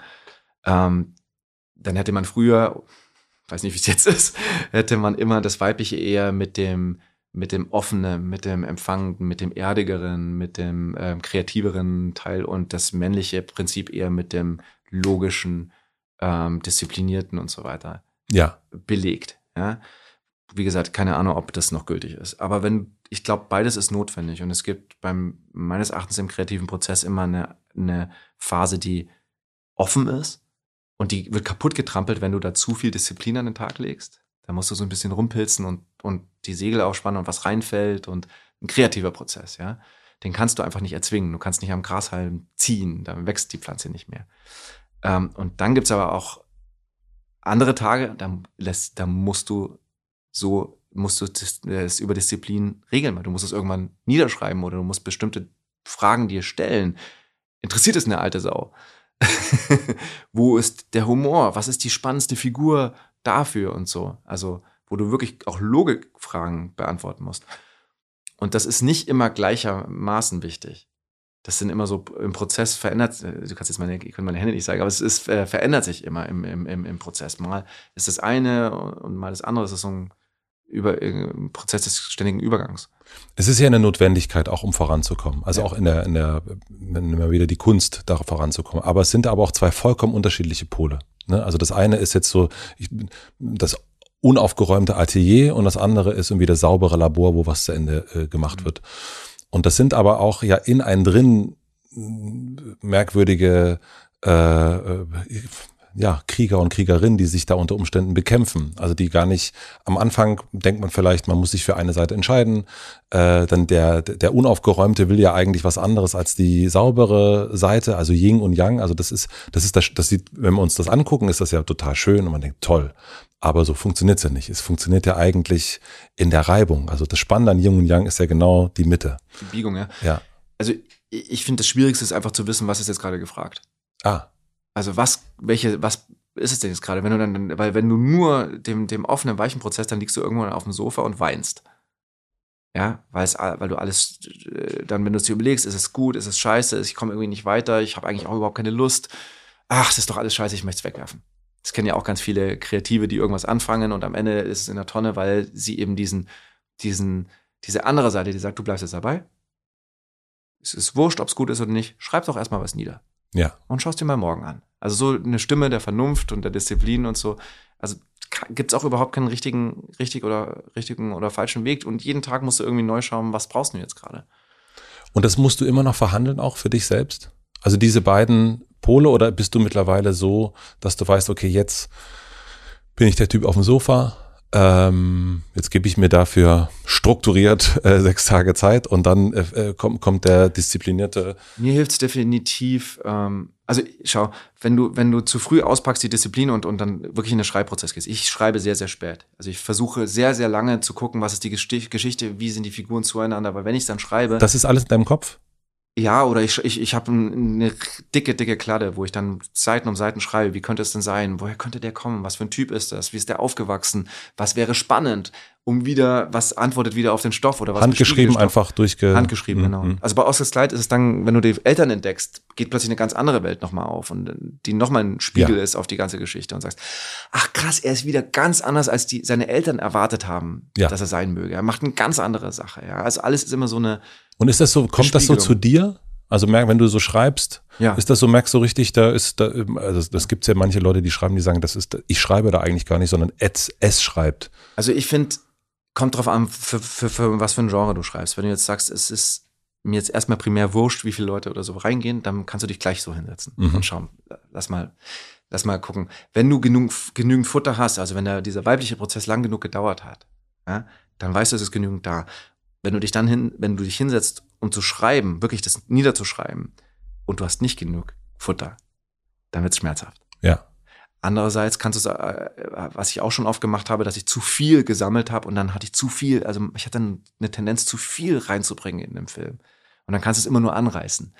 Ähm, aber ja, der, wenn du, wenn du Futter da hast und dann losschreibst, das Schreiben selber ist ja auch ein kreativer Ja. Prozess, aber der, äh, den empfinde ich dann immer als sehr schön und als leicht. Mhm. Und das geht dann auch relativ schnell. Wenn du, weil dann, dann findet sich die Figur in, Fluss. in der Situation und du bist, ah, krass, ah, ah, aha, das ist doch lustig und so. Und dann versuchst du jeder Figur wieder was abzugewinnen, was halt sie unverwechselbar macht oder so. Das, das ist dann, das ist dann cool. Und neuerdings weiß ich auch, dass ich vielleicht lieber einen Schritt früher abspringe, ähm, wenn ich manchmal das Gefühl habe, ich bin noch gar nicht bereit, ich habe noch nicht alles ähm, und guck mal, weil beim Schreiben noch so viel dazukommt. Ach, das heißt, du bist, du hast gelernt, du bist früher zu, schn äh, zu schnell losgerannt, um in die. Disziplin. Ach so. Ich bin früher, habe ich vielleicht das ein bisschen das Kind übertragen, wie man so schön sagt. Ah. Jetzt darf ich mich trauen, dass das genug da ist. Wenn ich das Gefühl habe, es ist noch nicht ganz genug, dann ist es meistens der richtige Zeitpunkt. Weil du ein Streber bist. Ja, vielleicht. nee, also weil, weil ich sonst dann manchmal einfach zu viel habe und das will ich dann alles reinbringen. Ja, ja, ja. Und dann ist es zu viel. Und zu viel ist auch nicht gut. Wir kennen uns, wir haben uns vor vielen Jahren kennengelernt oder begegnet sind wir uns. Und du bist, du bist Florian David Fitz, das weiß ich auch schon. äh, aber ich wusste nicht, dass du, äh, dass die, die Familie Fitz ein Künstlerclan ist. Mhm. Ähm, was ist ein Clan? Wie, was, was sind die Fitzens? Also was ist, was ist Fitz? Da gibt's ja viele, da gibt's die Herbigers und da gibt's, äh, oder August Diel kommt auch aus so einer Ja. Schauspieler-Dynastie oder ähm, äh, Mühe. ja, Das, äh, also in, in, eigentlich sind die, sind die Fitzens, das ist begründet von meinem Großonkel ähm, Josef Fitz, was sowieso Volksschauspieler oder Volks, ähm, ähm, auch Schriftsteller und Musikanten und so. Die kommen aber eher von diesem, ähm, das gibt's gar nicht mehr so, dass die Leute mit der Gitarre auf der Bühne stehen Ja. und, und alte, diese Balladen singen. und das im Teil einer Familie sozusagen auch ist. Genau, Also wie ein bisschen Kelly Family denke ich jetzt gerade so dran. Nee, die Kelly Family ist ja zusammen im Wagen rumgezogen. Ja, das aber- ist ja bei uns nicht so. Ja. Nee, außerdem musst du dazu sagen, dass, dass das ja die, die Fitz-Familie so relativ intakt ist, weil die alle quasi von meinem Großonkel sind und mein Vater ja, also das ist ja, mein Großvater hat das nicht gemacht. Mhm. Also ich war da ein bisschen außen vor. Ich, also meine Eltern haben Hotel gemacht. Also das war die, die, die Lisa und, und, und die Froni Fitz und, und, und der Walter. Also das ist diese ganze Künstlerfamilie. Und ich bin da groß geworden halt und habe da immer geguckt, ah, guck mal, die tollen Fitzens und die, und, und da ist die Lisa. Oh, mm, und wurde dann dauernd drauf angesprochen und war halt stolz wie Bolle. Mhm. Bin aber in der Seitenlinie am Ende groß geworden, in der ganz, ganz normalen Familie, habe aber so, so einen genetischen Schlag davon abbekommen. Also das haben meine Eltern früh gemerkt. Und seid ihr, also jetzt, ne, kurz vor Weihnachten, trefft ihr euch da alle Weihnachten jetzt? Seid ihr irgendwie, ist das eine, so, eine, so eine intakte Großfamilie oder ist das eine versprengelte? Nein, das ist einfach, das ist ja weitere Verwandtschaft. Also Mhm. ja, wir sind schon im Kontakt, aber zum Beispiel Lisa und ich versuchen uns seit fünf Jahren zu sehen und kriegen es nicht geregelt. Okay. Ja? Also es gibt dann schon Familientreffen und solche Sachen, aber es ist jetzt nicht wie meine Kernfamilie. Ja? Mhm. Ähm, also da war, war ich eher so der, der, der Außenseiter. Die Frau Mühe war jetzt auch gerade hier Ja. und, ähm, und bei ihr war es ja so, dass die Eltern überhaupt nicht wollten, dass sie Schauspielerin wird. Weil sie halt selber Schauspieler war. Genau, und das ist das absolut, das war so Horror eigentlich. Und wie war das bei dir? Also wenn du ja Seitenlinie bist, Eltern Hoteliers, ähm, Also meine Eltern waren nicht begeistert. nein, Nein, nein. Also das ist was, was mich auch sehr geprägt hat. Immer große Sorge, wirtschaftlicher Art. Ja. ah ja, Also da, nachdem meine Eltern halt sich als Kaufleute verstehen, haben sie halt gedacht, oh Gott, oh Gott, oh Gott, oh Gott, oh Gott, jetzt wird er auch einer von diesen Schauspielern. Das ist eine Katastrophe. Die, die können, der kann nicht mit dem Geld umgehen. Äh, das wird alles, äh, da muss man echt schauen. Und haben versucht, mich halt zu wappnen und mich zu imprägnieren und gesagt, hey, du musst aber auch leben können davon. Und trotzdem haben sie mich unterstützt, muss man auch sagen. Sie haben mir die, die Schule in Boston bezahlt, was ja kein Pappenstiel war damals. mhm.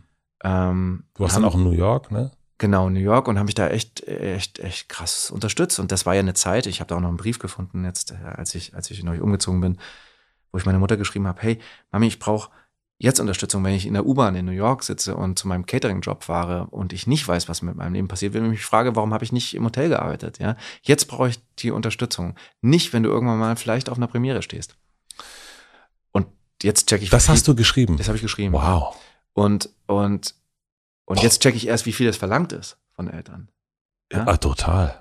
Und sie haben. Aber, aber auch wie, also Entschuldigung, aber auch was du da sozusagen äh, also eine unglaubliche Weitsicht zu haben. Also erstmal, also so, hm. äh, das auch so zu formulieren und zu sagen, also ich brauche dich jetzt und nicht erst in 30, 40 Jahren, wenn ich das mal irgendwann erbe. Also das ist, das wissen wir jetzt vielleicht, ne, weil wir selber Väter sind oder was auch immer. Und das, aber so in so jungen Jahren, wenn man gerade so anfängt und sagt, na, ich brauche jetzt Unterstützung, wenn es noch nicht läuft. Ja. Und die Unterstützung, wenn es läuft, die kommt von selber. Das ist mir schon klar, dass du es dann toll findest. Ja. Das ähm, ist aber also Chapeau an euch beide. Ja, also ich habe auch gedacht, oh, das ist also im Rückblick, also wenn das, wenn ich das mal den Brief bekomme, dann weiß ich nicht, ob ich das so, so unterstützen kann. Dann so sagen, ja, du hast leicht reden. Ich finde das ganz toll, was du machst. Ich habe keine Ahnung, ob du jemals davon leben können wirst. Das ist nicht einfach. Nee, nee. Aber ich weiß auch, wie toll es für sie war, als es dann halt losging mit dem Erfolg, dann war das halt für die so, pff, also dann ist es wie so abgefallen von denen. Obwohl meine Mutter auch, glaube ich, vor, vor, vorletztes Jahr noch gesagt hat, naja, du bist selbstständig, man weiß nie, wie es weitergeht und so. Und das ist auch so in, in mir implantiert, dass ich jederzeit einfach am Bettestab enden könnte. Ja, wir geben dir nachher noch ein bisschen was zu essen mit. Danke. Ja. Ähm, wann hast du denn dieses Kunstding für dich auch entdeckt? Also du hast ja, ich glaube schon, dass es fast alle verneinen das, aber wenn man länger drüber nachdenkt, gibt es das eigentlich bei fast allen so ein Urmoment. So ein, wo man merkt, jetzt, das berührt mich irgendwie anders als andere Sachen zuvor und das ist Kunst. Ey, würde ich nie so drüber nachdenken. Also das müsste ich mich jetzt, müsste ich mich, Na, müsste ich mich bitte. richtig reinversetzen. Weil es war, ich glaube tatsächlich, es ist einfach wirklich eine genetische Schlagseite, die ich immer hatte. Und das ist, fängt an mit, mit dem Verkleiden, und geht weiter über das, was für, was du mit deinem Lego baust, was dich interessiert, welche Fantasiewelten, dass ich äh, äh, immer ein Kind war, das, da gab es ja noch Leihbibliotheken und man ist noch hingegangen und, und hat seine Stempel da hinten mhm. reingemacht und so. Dass alle eben Vampirbücher oder, oder, oder Geistergeschichten, alles morbide, ja, äh, in der, in der Leihbibliothek geholt habe und gelesen habe und so, das hat mir niemand gesagt. Haben meine Eltern mir nicht gesagt. Das kam einfach, es war mein Interesse und, und, und zu malen oder malen anzufangen äh, und, und, ähm, und auch zu überlegen, will ich das weitermachen oder Musik selber halt. Ich habe nie super toll, ich konnte nie toll Noten lesen und aber meine Klavierlehrerin hat sehr, sehr schnell erkannt, dass ich habe das sehr gut trainiert, an mein Ohr trainiert und gesagt hat, hey, was ist denn, ist das eine Quint, ist das eine Terz, ähm, mach mal die Augen zu. Also das Gefühl für die Struktur von ja. Musik zu bekommen oder Lieder nachspielen zu können. Und das haben meine Eltern total unterstützt. Die, die haben halt gesagt, hey, du konntest die Augen zumachen und konntest halt Stücke relativ schnell nachspielen. Und das sind aber alles Sachen, die einfach da waren. Das habe ich nie hinterfragt. Aber das, du hast ja auch gemalt zum Beispiel. Ja. Und dann hast du aber irgendwann gesagt, du wirst Schauspieler werden, eben bis nach Boston gegangen. Ja, das war einer der schwierigsten Punkte, glaube ich, in meinem Leben, weil ich ja natürlich, nie, das ist ja, finde ich, ganz schwer nach dem Abitur zu sagen, was willst du jetzt machen, weil es ja. sich so anfühlt, als sei das, das jetzt die Entscheidung deines Lebens. Und ähm, da muss ich mich erstmal entscheiden, ja gut, dann lasse ich jetzt erstmal das mit dem Malen weg, weil Malen wäre ja so, Gott, ich werde jetzt sicher nicht Maler, äh, dann wäre es wahrscheinlich Grafikdesign gewesen und Gott sei Dank habe ich es nicht gemacht, ja, also Gott sei Dank bin ich froh, dass ich nicht Grafikdesigner bin. Ähm, nichts gegen Grafikdesigner. Nichts dagegen, aber es ist ein hartes Brot. Also, Voll. Mhm. Ja, also nicht, dass Schauspiel ein Easy-Brot ist, aber ich, also die Welt, in der sich jetzt, Freunde von mir sind es geworden, die Welt, in der sich die jetzt bewegen, das, da, da, da hätte ich jetzt keinen Bock drauf. Ja. Ja, zumal in der jetzigen Zeit, ja wo jeder denkt, er kann das mit seinem Computer selber machen. Also das war so die erste Entscheidung, aber das hat, das, da haben mir meine Eltern total geholfen und haben gesagt, so, du willst doch ein Jahr ins Ausland gehen, ähm, dann such dir doch jetzt eine Schule und probier das aus mit dem Schauspieler und nach dem Jahr entscheidest du und entscheiden wir, ob du das Zeug dazu überhaupt hast. Wir wissen ja gar nicht, ob du gut bist. Ich habe mich aber selbst nach der Schauspielschule nicht Schauspieler genannt. Das kam, das hat sich nicht richtig angefühlt. Bis ich dann nochmal mit, mit der Helga Engel eben lange, lange das geübt habe, bis ich das Gefühl habe, ja, ey, ich tatsächlich, ich bin Schauspieler. Helga Engel ist eine Scha deine Schauspiellehrerin dann ja. in München gewesen, ja. mit der du auf dem Dachboden bei euch zu ja, Hause genau. geübt hast. Ne? Genau, also. ich meine, nach der Schauspielschule, da war ich schon vier Jahre davor in der Schauspielschule. Also ich war wirklich kein, kein Schnellstarter. Ist, also da zurückzukommen, ist ja aber auch interessant zu sagen, okay, also das eine, wir halten mal fest, da schreibt jemand einen Brief an seine Mutter, also den fand ich schon krass, aber auch zurückzukommen, das ist mir auch aufgefallen. Ich habe jetzt, war jetzt in Boston vier Jahre, ich war jetzt in New York und ich komme zurück und sage dann aber, nee, so richtig, also nee, ich bin noch nicht da und ich, ich mache jetzt nochmal äh, Privatstunden, was ja auch nochmal, sagen wir mal, äh, Ja. Quenta Costa mäßig Ja. auch äh, Gut, schwierig aber das ist. muss ich dann selber bezahlen. Ja, ja, eh, also da klar, musstest du selber, aber so, also nahm ich an, aber trotzdem, das kostet ja auch was und äh, sagt eigentlich auch, gibt ja auch eine gute, also die wenigsten haben so, ein, so eine Selbsterkenntnis. Also warum wusstest du, das reicht noch nicht? Wie hast du, woran hast du das erkannt? Das wusste ich einfach. Also ich wusste, ich, ich habe mich aus dem Grund nicht richtig Schauspieler nennen können, weil ich das Gefühl habe, ich bin es auch noch nicht so richtig. Ich bin auch nicht so richtig gut. Ja, Das ist, glaube ich, das. Und, ähm, und was mir mit, Helga passiert ist, und das war wirklich eine harte Zeit mit Helga, ähm, die hat eine Fähigkeit, die war von der Falkenberg-Schule und war dann aber schon pensioniert und ich habe sie quasi nach der Pensionierung im positiven, negativen Sinne abbekommen. Äh, so komplett ungefiltert. Aber sie hatte einfach einen Instinkt für was, wo sie ein Talent sieht. Und dann hat sie den Ehrgeiz gehabt, dir alles wegzunehmen, was du denkst, das cool ist an dir und das freizulegen, was dich in ihren Augen stark macht. Und da hatte sie einfach ein gutes Händchen für. Und ähm, wie hat sie das gemacht? ah, puh. ja, eben nicht über erklären, so läuft Schauspiel, so machst du das, sondern einfach über erfahren. Sie hat gesagt, du musst das erfahren ähm, und ganz viel wegnehmen an, an, also viele Leute gehen ja auf die Schauspielschule, weil sie jemand anders sein wollen als sie selber. Ja.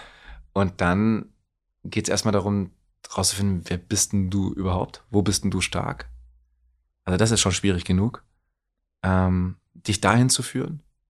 Und dann triffst du dich mit einer Figur. Dann kannst du dich, also dann, also nicht sofort dich zu verstellen, obwohl es gibt Schauspieler, die machen, finden sich darüber, über das Ja. Verstellen. Ja, also es gibt ja schon andere Wege auch. Aber wenn du jemanden zu sich bringst erstmal und sagst, wo ist denn die Person stark, dann ist es eine gute Ausgangsbasis, eine Figur zu spielen, die ja dann sowieso anders agiert, als du und anders denkt und so. Und dann triffst du dich und dann wird es irgendwie spannend, sonst wären ja alle Romeos gleich oder alle Mercutius oder so. Und was ist deine Stärke? Boah, puh, ähm, da muss ich jetzt zurücklegen, was sie gesagt hat. Äh, der klare Kopf hat sie immer gesagt. Die Fantasie, also sie hat immer benannt, das ist deine Fantasie und, und das klare Auge. Also eigentlich auch das, was wir erst schon hatten. Also sich auf dem Sofa äh, hinlegen können, was ausdenken können, die Fantasie irgendwie auf Reisen schicken und dann aber nebenan jemanden zu haben, der die Klarheit hat, das zu übersetzen. Und sie hat das für mich wahrscheinlich gehabt. Also ich wusste einfach nur, jetzt lerne ich hier was. Also in der Schauspielschule bist du in der Gruppe, in Gruppenunterricht. Und wenn du einigermaßen talentiert bist, kommst du da durch. Da war ich allein. Und, und bin, hat, teilweise habe ich einen ganzen Tag lang nur einen Auftritt. Und sie hat gesagt, nein, nochmal.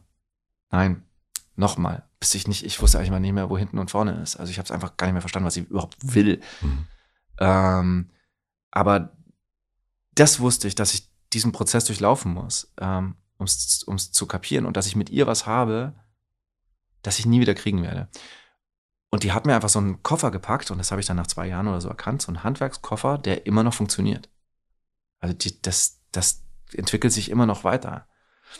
Und das, ja, da, da, das, da habe ich so ziemlich alles mitbekommen, was, was ich brauchte. Und dann kam ein großer Punkt der Abnabelung. Ja. Also das kennt man ja auch, diese ganzen Stories von den Schauspiellehrern, von den großen Bestimmten, die Strasbergs dieser Welt, wo die Leute sich dann abnabeln müssen.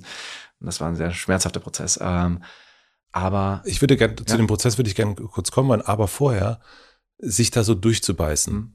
Ähm, also A, Boston, fertig machen, New York, nach Hause kommen, reicht nicht. Dahin, jeden Ja. Tag nochmal dasselbe, nochmal dasselbe.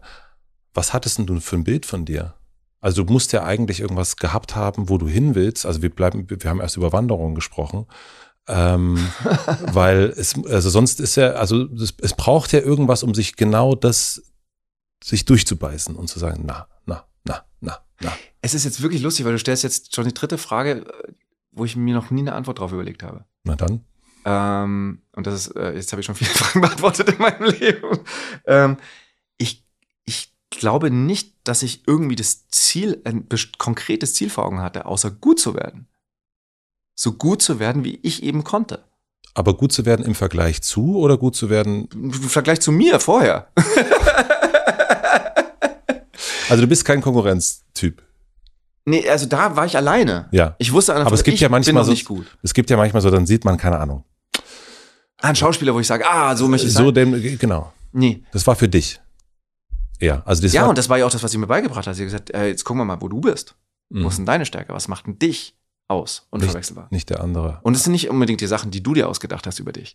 Insofern kann ich dir gar nicht, weil das war gar nicht von mir so aktiv. Sondern ich hatte jemand, der ge- genau das sehr gut benannt hat und ich wusste, das ist richtig. Diese Abnabelung? Ja. ja, also wenn man ganz ehrlich ist, war das auch so ein bisschen so eine. Also Helga hat bestimmt auch andere Sachen rausbekommen, au- außer nur jetzt Unterricht zu geben, sondern sie, sie wollte auch was zurück. Sie hat quasi mit mir, sie, die, die war ja dann noch quasi Rentnerin und das war für sie nochmal so ein, ein Leben und dann hat sie, glaube ich, nie das Projekt abschließen wollen, so richtig. Ja? Während ich halt gesagt habe, ich muss jetzt irgendwann auch mal raus, raus in die Welt. Ich habe ja schon die ganze Zeit auch gearbeitet parallel, das muss man ja auch Ja. sagen. Also da, da Wie alt warst du? na, ich war 24, als ich zurückkam. Und da war das. Ja. Diese drei Jahre, also nachdem ich 24 war, habe parallel immer gearbeitet. Also ich habe mir parallel quasi das, das, das Handwerkszeug mitgegeben. Und dann warst du ja als Schauspieler, du äh, bei, diesen, oh, bei diesem, du warst ja dieser Doc, ja, Docs, äh, Doctor's Diary, Rosamunde Pilcher war das. Und da in zu der Zeit, Was? Das war kein Rosamunde Pilcher, Dr. Sari. nee, aber es gab, du hast auch bei Rosamunde Pilcher Ich habe mal einen mitgespielt. Pilcher mitgespielt. Du hast ja. mal beim Pilcher Und mitgespielt. weißt du, was, wer mir gesagt hat, ich soll mitmachen? Weil ich wollte es nicht machen. Helga Engel. Wirklich? Ja. Warum? Weil sie sich die Rolle durchgelesen hat gesagt, weißt du, wenn du es ernst nimmst, ist es eine gute Rolle. Sie nehmen es nur nicht ernst. Und dann habe ich es mir angeschaut und dann haben wir das auch wirklich so gemacht. Und da es war witzigerweise, wir haben vorher über, über Anja Knauer geredet, weil es eine gemeinsame Bekannte ist. Und da habe ich Anja kennengelernt. Bei dem Ähm, Pilcher. Bei dem Pilcher. Dafür war es doch gut. Und, und Anja kann so richtig lustige Geschichten über diesen Pilcher erzählen, weil ich die halt durch Helga geprägt wahnsinnig gemacht habe. Weil die natürlich immer so, nein, komm, das passt schon und mach doch mal so und sei nett und lächeln nett und sei sympathisch. Das war eigentlich die Regierungsweisung, die ich die ganze Zeit bekommen habe. Sei sympathisch. Also wie sie das halt so wollen. Ja. Wenn ich aber gesagt habe, na, willst du, dass es lustig ist? Dann heißt das nicht, dass ich die ganze Zeit lache. Dann lass uns ein bisschen lustig machen. Und willst du, dass es berührend ist? Okay, das ist doch eine traurige Situation. Machen wir es echt. Also da kam ich halt so an mit so einer, mit so einer Strassberg-Taktik. Und weißt du was? Er ist tatsächlich gar nicht, man schämt sich nicht. Also er ist schon immer noch, die Story ist, man schämt sich immer noch, aber, aber er hat tatsächlich was Echtes. Und am Anfang waren die da, äh, im das ZDF ist glaube ich, äh, auch gar nicht so angetan. Die waren Ja. so, was machen die denn da? Und am Ende fanden sie es aber dann auch auf eine Art richtig gut, weil wie ich immer, sie hat gesagt, probier's doch mal. Wenn du in einem Pilcher gut sein kannst, dann merkt es jeder. Guter Punkt Die eigentlich. Texte sind nicht so easy. äh, gut zu machen. Ja, nee, es ist nicht so easy. Aber also am Anfang will man, also wenn man Schauspieler werden will, dann ist es ja etwas, was in einer großen Abhängigkeit steht. Und es gibt ja ganz viele Schauspieler, wir sitzen hier mitten in Berlin, die kellnern, die fahren Taxi, Ja. die machen ganz viele Sachen, die arbeiten als Grafiker, ähm, weil sie eben keinen Job kriegen. Und dann ist es dir ja passiert, dass du deine Jobs gekriegt hast. Und es Mhm. gibt auch ein paar andere Schauspieler, die am Anfang ihre Pilchers gemacht haben und dann was anderes gemacht haben. Und du hast ja auch irgendwann gesagt, ich will nicht nur die nette Fernsehfresse sein. Mhm. Und es ist ja aber auch irgendwie ganz komisch, das zu sagen, finde ich. Also so auf der einen Seite stelle ich mir vor, da ist dieser Kopf, überschätze ich mich da vielleicht nicht, äh, wenn, ich, wenn ich denke, da ist doch mehr drin unter Umständen. Äh, das andere ist, warum bin ich nicht dankbar? Ich meine, ich spiele einen Pilcher mit, das ist ein Riesending, so. Ähm, oder Doctor's Diary ist ein Riesending. Aber ich, Oh, da musst du jetzt aufpassen. Äh, Dr. Starry äh, es hat einen Grimme-Preis bekommen. Es ist eine Ja. ganz, ganz andere Sache als ein Pilcher. Also Dr. Starry Ja, das- war das- wirklich ja. einer der Höhepunkte in meinem Leben. Ähm, aber ich weiß, was du meinst. Ob das eine Selbstüberschätzung ist, dass man sagt, ich bin mehr wert als jetzt ein Pilcher. Das ist, würde ich auch, glaube ich, nicht sagen. nee, aber du, es gibt ja trotzdem diese, also du hast ja trotzdem dir gesagt, da muss irgendwie mehr drin sein. Also sonst gäbe es irgendwann nicht die Notwendigkeit zu sagen, ich will, ich, ich schreibe jetzt selber ein Buch. Ich habe einfach, schau, als Schauspieler verbringst du ein Leben ähm, darin, dass du dich, dass du versuchst, aus Schubladen rauszuflutschen. Also erstmal versuchst du in überhaupt eine Schublade reinzubekommen. Genau, Man das kann- meine ich auch. Ne? Du freust Ja, dich, ah, endlich habe ich erstmal, ich bin Ich hier, bin, ah, danke, dass überhaupt mich jemand irgendjemand nimmt. mal gesehen hat. Ja, Ja, genau. So, dann, wenn dann kommt, wenn du vielleicht Glück hast, irgendwas, das du was sehr erfolgreich oder gut machst, dann Mhm. ist das die erste Schublade. Also die erste Schublade war, so und so siehst du aus, die und die Rollen spielst du. Ja. Ja, also, und das, das, das ist ja, also, da kommen wir wieder zum Casting-Thema von, von, von, von vorher. Auch Helga Engel hat wieder gesagt, hey, wenn du mit 30 äh, kein, nicht mit 30 kriegst du langsam dein wahres Gesicht. Also dann ist irgendwann der Zuckerguss ab und dann brauchst du ein richtiges Gesicht. Also wer mit 30 kein Gesicht hat, hat keins zu verlieren, hat sie gesagt. Ähm, und sie hat gemeint, davor kannst du vom Zuckerguss leben. Ja? Aber irgendwann ist der Zuckerguss weg und dann, wenn, dann werden wir sehen, was übrig bleibt. Mhm. Dann kommt dein Charakter raus. Und man sieht es tatsächlich bei den Menschen, wenn sie älter werden, Ja. mehr und mehr siehst du ihre Seele im Gesicht. Ähm, und da hat sie mich einfach versucht, gut zu wappnen dafür, dass dass ich gesagt habe, du darfst nicht nur auf dem Aussehen rum, rumsegeln. Und da hast du dasselbe Problem wie halt jetzt der, das, das, das blonde Mädel mit den, mit den, mit den, mit den Brüsten, dass sie immer dieselbe Rolle spielt oder mit dem dicken der dann immer den besten Freund spielt oder so. Das Problem haben ja alle irgendwie. Also versuchst du in die nächste Schublade zu hopsen und dann bei Dr. Stark wäre zum Beispiel schon ein totaler Schubladenwechsel. Ja. Weil davor waren es immer nur so sympathisch, Hauptrolle, freundlicher. Hm? Und da war es plötzlich eigentlich antagonistisch gedacht. Eigentlich wirklich ein Typ, der mir Schugge ist. Ähm, super aussieht. Böse, ähm, ja, aber äh, äh, bösartig verkommen, witzig ähm, und, und dann wurde das aber plötzlich der größere Charmer für die Mhm. Leute Ja. weil er, weil er einfach ein Problem hatte. Ja? Es war dann der Frauenschwarm trotzdem. Witzigerweise kann man wieder viel sagen, wa- warum? Äh, kann man wieder, was sagt Ah, hallo. mehr über die Frauen als über mich. Ähm, Jupp. Aber auch immer, weil man natürlich nach einer Art von Sehnsucht dann in dieser Figur sucht. Ja? Genauso wie du natürlich immer bei den Schwiegersöhnen gesucht hast nach dem Gegenteil, um es spannend zu machen. Ja. Suchst du halt auch da, wenn jemand nur motzig ist, ist es kreuzlangweilig. Also das hat sie mir auch beigebracht und das geht fürs Schreiben genauso. Du suchst immer nach, der, nach dem Gegenteil, um es spannend zu machen, nach der, nach der Tragödie in der Komödie und andersrum. Sonst ist es einfach flach. Ähm, und dann hast du die nächste Schublade und irgendwann merkst du so, pass auf, ähm, und dann kommt, das, dann kommt ja immer, dass du Presse machst und dann wollen alle halt so, dass du so, wenn du so ein Star wirst, dann geht's halt um das Interesse, wie lebst denn du so und wer bist du und so. Und dann sagst du, ja, was ist dann die nächste Schublade? Dann bin ich in der nächsten Schublade und ich möchte ja eigentlich irgendwie vermeiden, ich möchte ja unterschiedlich, unterschiedliche Sachen spielen können und habe dann mit großem Glück, da, als wir uns kennengelernt haben, haben wir über Vincent gesprochen, dass ich mir quasi diese Rolle selber schreiben musste oder wollte, um was anderes spielen zu können. Man hätte mir diese Rolle nicht angeboten. Warum nicht? Einfach, Weil die Schubladen. ja, also tatsächlich kam von Leuten wirklich aus meinem näheren beruflichen Umfeld noch kurz vor Drehbeginn, ich muss dich warnen, das kannst du nicht machen. Äh, Du drückst jetzt quasi, du bist jetzt quasi das noch eitler, weil du äh, quasi jetzt ist, bist du quasi der gut aussehende Schauspieler, der unbedingt mal eine Charakterrolle spielen will. Hey, also und jetzt nur, weil du das Buch so gut geschrieben hast, äh, darfst du es spielen, drückst du dich da jetzt rein. Also das war wirklich das Feedback. Und da war ich wirklich kurz verunsichert und habe gedacht, ist es so? Fuck, drücke ich mich hier wirklich jetzt nur rein? Und ich bin eigentlich gar nicht diese Rolle. Und stell dir vor, ich hätte es nicht gemacht. Das meine ich auch erst, ne? Also du hast, also das, das meine ich mit diesen, es gehört ja auch was dazu zu sagen, nee, also ganz ehrlich, ich kann noch ein bisschen mehr als das, ich will auch noch was anderes als das und ich, äh, und ich ermächtige mich jetzt selbst.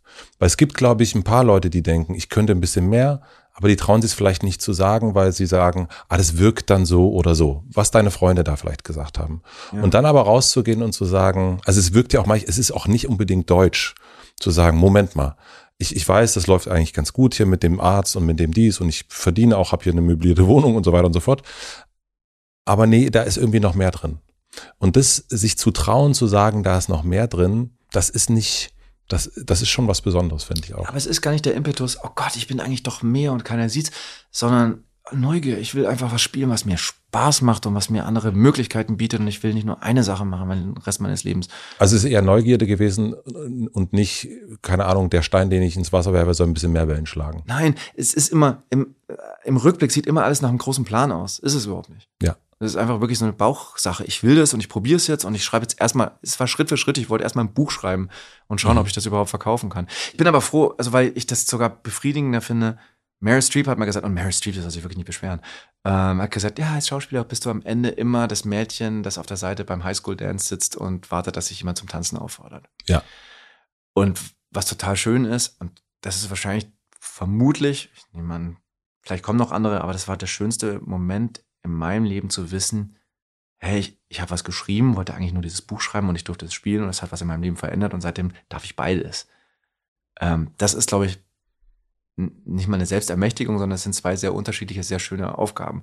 Und wenn nichts kommt, was spannend ist, hey, dann setze ich mich hin und überlege mir was. Äh, du, äh, äh, das, ich sehe das komplett wie du. Also so, ich bin äh, auch das schon immer gewesen zu sagen. Das sage ich übrigens zu Anja auch. Ja, ja. Also so fing dieser Podcast an. Also zu sagen, Ja, ich warte ja. doch nicht, äh, dass irgendwas passiert, sondern ich kann es, also auch gerade jetzt in der Zeit, Ja. in der alles, keine Ahnung, äh, Mikro von 200 Euro, da reicht doch vollkommen aus.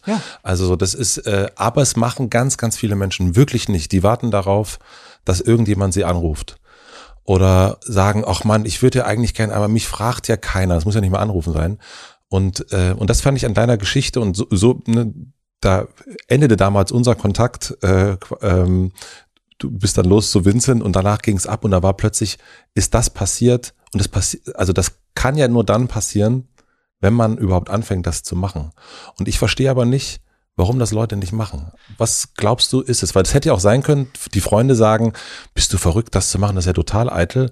Und dass du sagst, ja stimmt, ich mach's vielleicht besser nicht. Reicht ja, dass ich das Buch geschrieben habe. Nee, ehrlich gesagt fand ich es auch, es war noch nicht die Freunde, die das gesagt haben, es war wirklich das berufliche Umfeld. Ähm, weißt du, was es gemacht hat? Es hat mich verunsichert und es hat mich verletzt. Ähm, aber es hat mich, äh, du, wenn du so weit gekommen bist und du bist jetzt zwei Wochen vor Dreh, sagst du doch nicht, ich mach's nicht. Du bist doch nicht bescheuert. Aber es verletzt dich und es verunsichert dich. Ähm, was aber auch völlig okay ist. Ja, also es ist, äh, die Leute sollen ja auch ehrlich sein. Ja, in, unbedingt. ihren, in, in, in ihren Einschätzungen. Und zu deiner zweiten Frage, warum machen das die Leute nicht? Das ist, mh, das ist tatsächlich, das, wenn du es gemacht hast und so wie du jetzt auch, und es ist was geworden, ja, und das ist ein Pflänzchen, das du, das du gepflegt hast, und das ist was, was dir jetzt viel Freude bringt und, und, und Glück und auch Erfolg, ähm, dann bringt das was mit sich, dass du natürlich denkst, alle anderen müssten das auch so machen können. Ja, und das ist vielleicht ein bisschen ungeduldig. Ähm, Mhm. also ich merke das an mir selber, dass ich natürlich dann denke, ja, aber ich sehe doch, dass du Talent hast, ich sehe es doch. Warum machst du das nicht einfach? Und dann sind wir, dann drehen, äh, haben wir eine Runde gemacht, dann sind wir wieder bei diesem zweiten Teil, nämlich der Disziplin. Also die, die Leute, die ich kenne von, und, und, und glaub mir, ich suche, also äh, an alle da draußen, wir brauchen gute Autoren. ähm, ich rede mit allen, die halt sagen, boah, ich weiß gar nicht, hm, ich müssen mal wieder was machen und was mache ich dann und so. Wenn ich jemanden sehe, der Talent hat, ja, aus, aus, dann sage ich, mach bitte, schreib, probier's. Aber vielleicht fehlt da dieser zweite Teil und das ist dieses, dieses, dieser Biss, dabei zu bleiben. Das auch jetzt, schon wieder Helga, ne? sie hat auch gesagt, zum Talent gehört immer auch die Arbeit. Mhm. Und der Wunsch, zu, das wirklich zu machen, also dieser Drive. Das Ja, und es gibt ja auch Menschen, die wahnsinnig viel arbeiten und da passiert eben nichts. Also, es, also das äh, gibt's. Ja, genau. Also das Also ist ja das- dann das so der, der, der neoliberale äh, Quatsch, den man sich erzählt. Du Ja. musst es nur wollen, dann schaffst du es. Nee, das stimmt auch nicht. Ah ja, das ist so ein bisschen das amerikanische Ding, wo du auch denkst, dann kriegen, machst du so viele Leute unglücklich. Ja. Es ist halt beides. Es ist halt beides. Also Talent ohne Arbeit ist nichts. Arbeit ohne Talent ist halt zum Beispiel keine Kreativität, aber Arbeit ohne Talent, da schaffst du trotzdem was. Ja. Ja. ja. Aber dieses, ähm, zu, also das ist ja etwas auch, was damit zu tun hat, dass man Menschen etwas nicht zutraut. Ne? Also auch äh, die Menschen sich selbst auch nicht. Ne, da hat man da, du bist in der Schublade drin, du hast nicht die Bücher gekriegt, die du eigentlich haben wolltest, sondern machst du das selber. Dann passiert noch das absolute Oberding. Aber ist es wirklich auch immer eine Vereinfachung? Man Es ist wirklich sehr vereinfacht. Man macht das im Nachhinein, klingt das so schön, als hätte man es genau deswegen gemacht. Und ich habe es auch selber schon gesagt, man wird dann so verleitet und es wird so, man, das wird so eine Mehr. Ähm, Dann löse es auf. Nein, also ganz so simpel war es auch nicht. Ich habe schöne Rollen gespielt, aber ja, diese Rolle hätten sie mir nicht angeboten. Das Ja. Also wir lassen, wir nehmen nur dieses Bild, damit es einfach ist, Ja. damit ich einfacher zur nächsten, zur nächsten Frage komme. Komm, Sorry. lass mich, lass mich, lass mich. ich mach dir keinen Stecken mehr in die Speichen. So, und dann kommt dazu, dass du diesen, also du schreibst das Buch, du kriegst das Buch los, du spielst die Hauptrolle. Dann ist das Ding ja nicht nur, also Vincent will mehr so, äh, hat er ja eigentlich ganz gut gemacht. War ja gar nicht so schlimm, sondern das ist ein äh, kommerziell ein Riesenerfolg und auch das, was in Deutschland ja super selten passiert, dass auch noch die Kollegen sagen, das hat er richtig geil gespielt. Ähm, das kriegen, kriegt in Deutschland irgendwie Nora, Caro, Mhm. äh, es gibt wenig, die das so schaffen. Eigentlich so diese, die, die, die, die, äh, der Schulterklopfer von beiden Seiten. Mm, Und dann macht das ja auch nochmal was mit einem, ähm, nämlich, dass Leute gar nicht mehr sagen, unter Umständen, ah, nee, schaffst du nicht. Also du, dann ist ja auch sozusagen, ja, das, klar, klar kriegt er das auch hin. Also wie bewahrst du dir ähm, die Selbsteinschätzung, dass du dich nicht auch verschätzt? Weißt du, was Ach, ich das, meine? Ja, da musst du, glaube ich, äh, da, meiner Erfahrung nach, musst du keine Sorge für tragen, weil da, das, da kümmert sich das Leben drum. Ratsch. Also du meinst, dass das Fahrrad, da brauchst du ja keine Speicher, da musst du nicht, musst du einfach, da fliegt, da Nee, du alleine. also es ist jetzt nicht so, dass, dass, dass das Leben dir nicht immer wieder sagt, äh, deinen Platz zuweist. Nee, aber es ist ja, ne, nach Vincent Wilmer hast du ja auch nicht nur gesagt, okay, jetzt Drehbuch, sondern jetzt auch Regie. Ne? Äh, äh, ja, aber schau, so wie du es sagst, klingt das ja schon wieder wie so ein, als sei das so ein Plan gewesen. Dabei, äh, Nee, äh, äh, ich war mein das nicht- Nein, ich, ich, Ich meine das nicht als Plan. Ich meine das einfach eher, das ist, du kriegst ja eine Art Zuversicht. Und auch die Menschen da draußen, die, die Nee-Sager, kriegen aber auch sozusagen, der, der Beweis ist, guck mal, der Typ hat das gemacht, was, was man eigentlich nicht denkt, dass das möglich ist und er hat es hingekriegt. Dann sagst du natürlich auch nicht, äh, Jay-Z, nee, das wird nix, äh, was du jetzt da machen willst mit deinem, mit deinem neuen Ding da. Also ich, ich, ich, ich brauche das, glaube ich, nicht so viel, weil ich eher so von der kritischen Sorte bin. Du brauchst den, das Außen gar nicht so sehr. Du bist selber der, Also ich werde, wenn, wenn du mit Leuten sprichst, die, die mit mir den Arbeitsprozess machen, die sind meistens eher genervt, dass ich halt immer sage, stimmt es schon, stimmt es schon, stimmt es schon, ist das schon das richtig? Akribische. Ja, ja, genau. Also das ist auch, ähm, nervt auch selber, ja. Mhm. Und auch bei der Bewertung, bei, bei der Analyse anderer Sachen, ja. Ist das schon, ist das schon gut? Ja, selbe Frage, die man sich halt am Anfang gestellt hat, bin ich überhaupt schon ein Schauspieler? Ja, aber es gibt viele, also ich, da kennen wir auch viele Menschen. Äh, also da, da kennen wir, glaube ich, auch teilweise die gleichen Menschen, ohne das jetzt so äh, zu sagen. Äh, Du, am Anfang traut man dir viele Sachen nicht zu. Dann wird diese Person riesig groß. Ja.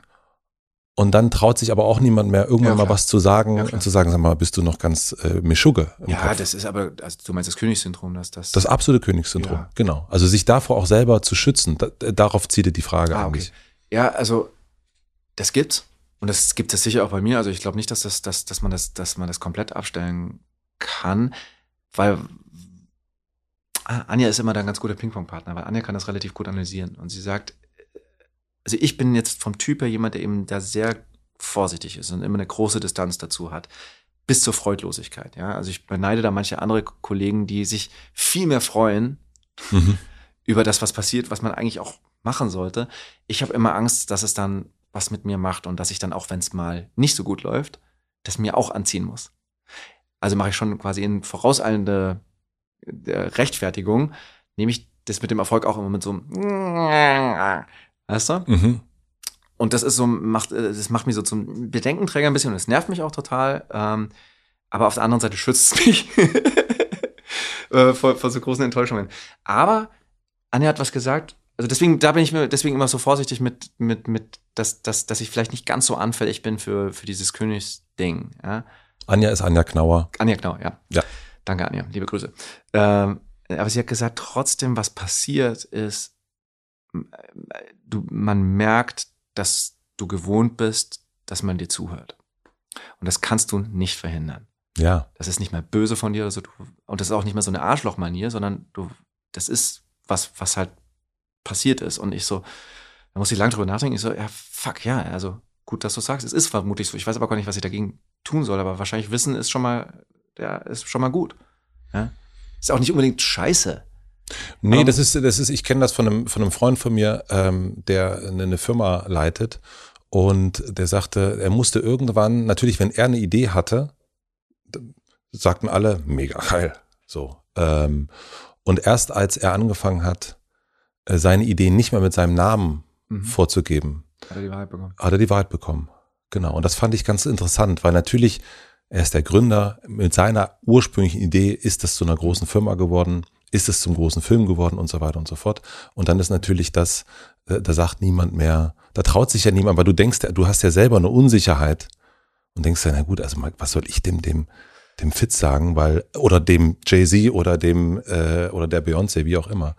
Also ich glaube, das, da- also professionell ist es einigermaßen eingenordet, dadurch, dass ich meistens der größte Zweifler bin. Okay. an den Sachen. Und, und wenn ich mit, ich suche mir immer Leute, mit denen ich dann das besprechen kann und sage, aber ist es das? Stimmt das wirklich? Ich glaube nicht, da ist es noch nicht und so weiter. Dann ist es eher so eine Unterhaltung. Ja. Es ist ganz selten so, dass ich sage, äh, das ist es. Es sei denn, ich bin diesen Prozess ganz lang gegangen, habe das Gefühl, ey, ja, da, sorry, das ist es. Und dann kann ich es auch argumentieren meistens.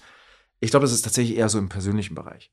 Das ist so eine Art, dass das alles macht was mit dem Menschen. Alles. Egal wie wir leben, das macht was mit uns. Und man bekommt wahrscheinlich, ohne es zu wissen, eine Art von Verdrängung. Man wird so, weißt du? Man, und du musst eben aufpassen, dass du vielleicht Leute dass, dass man Leute nicht platt macht. Weißt du? Ja, ja, es ist so ein bisschen wie die, wie der, keine Ahnung, wie der launische Vater oder die launische Mutter, weil das so, ein, so, ein, so, ein, so, ein, so einen großen Platz und man ist so vorsichtig, meinst du das? Ja, also das, was du mit dem Königssyndrom mhm.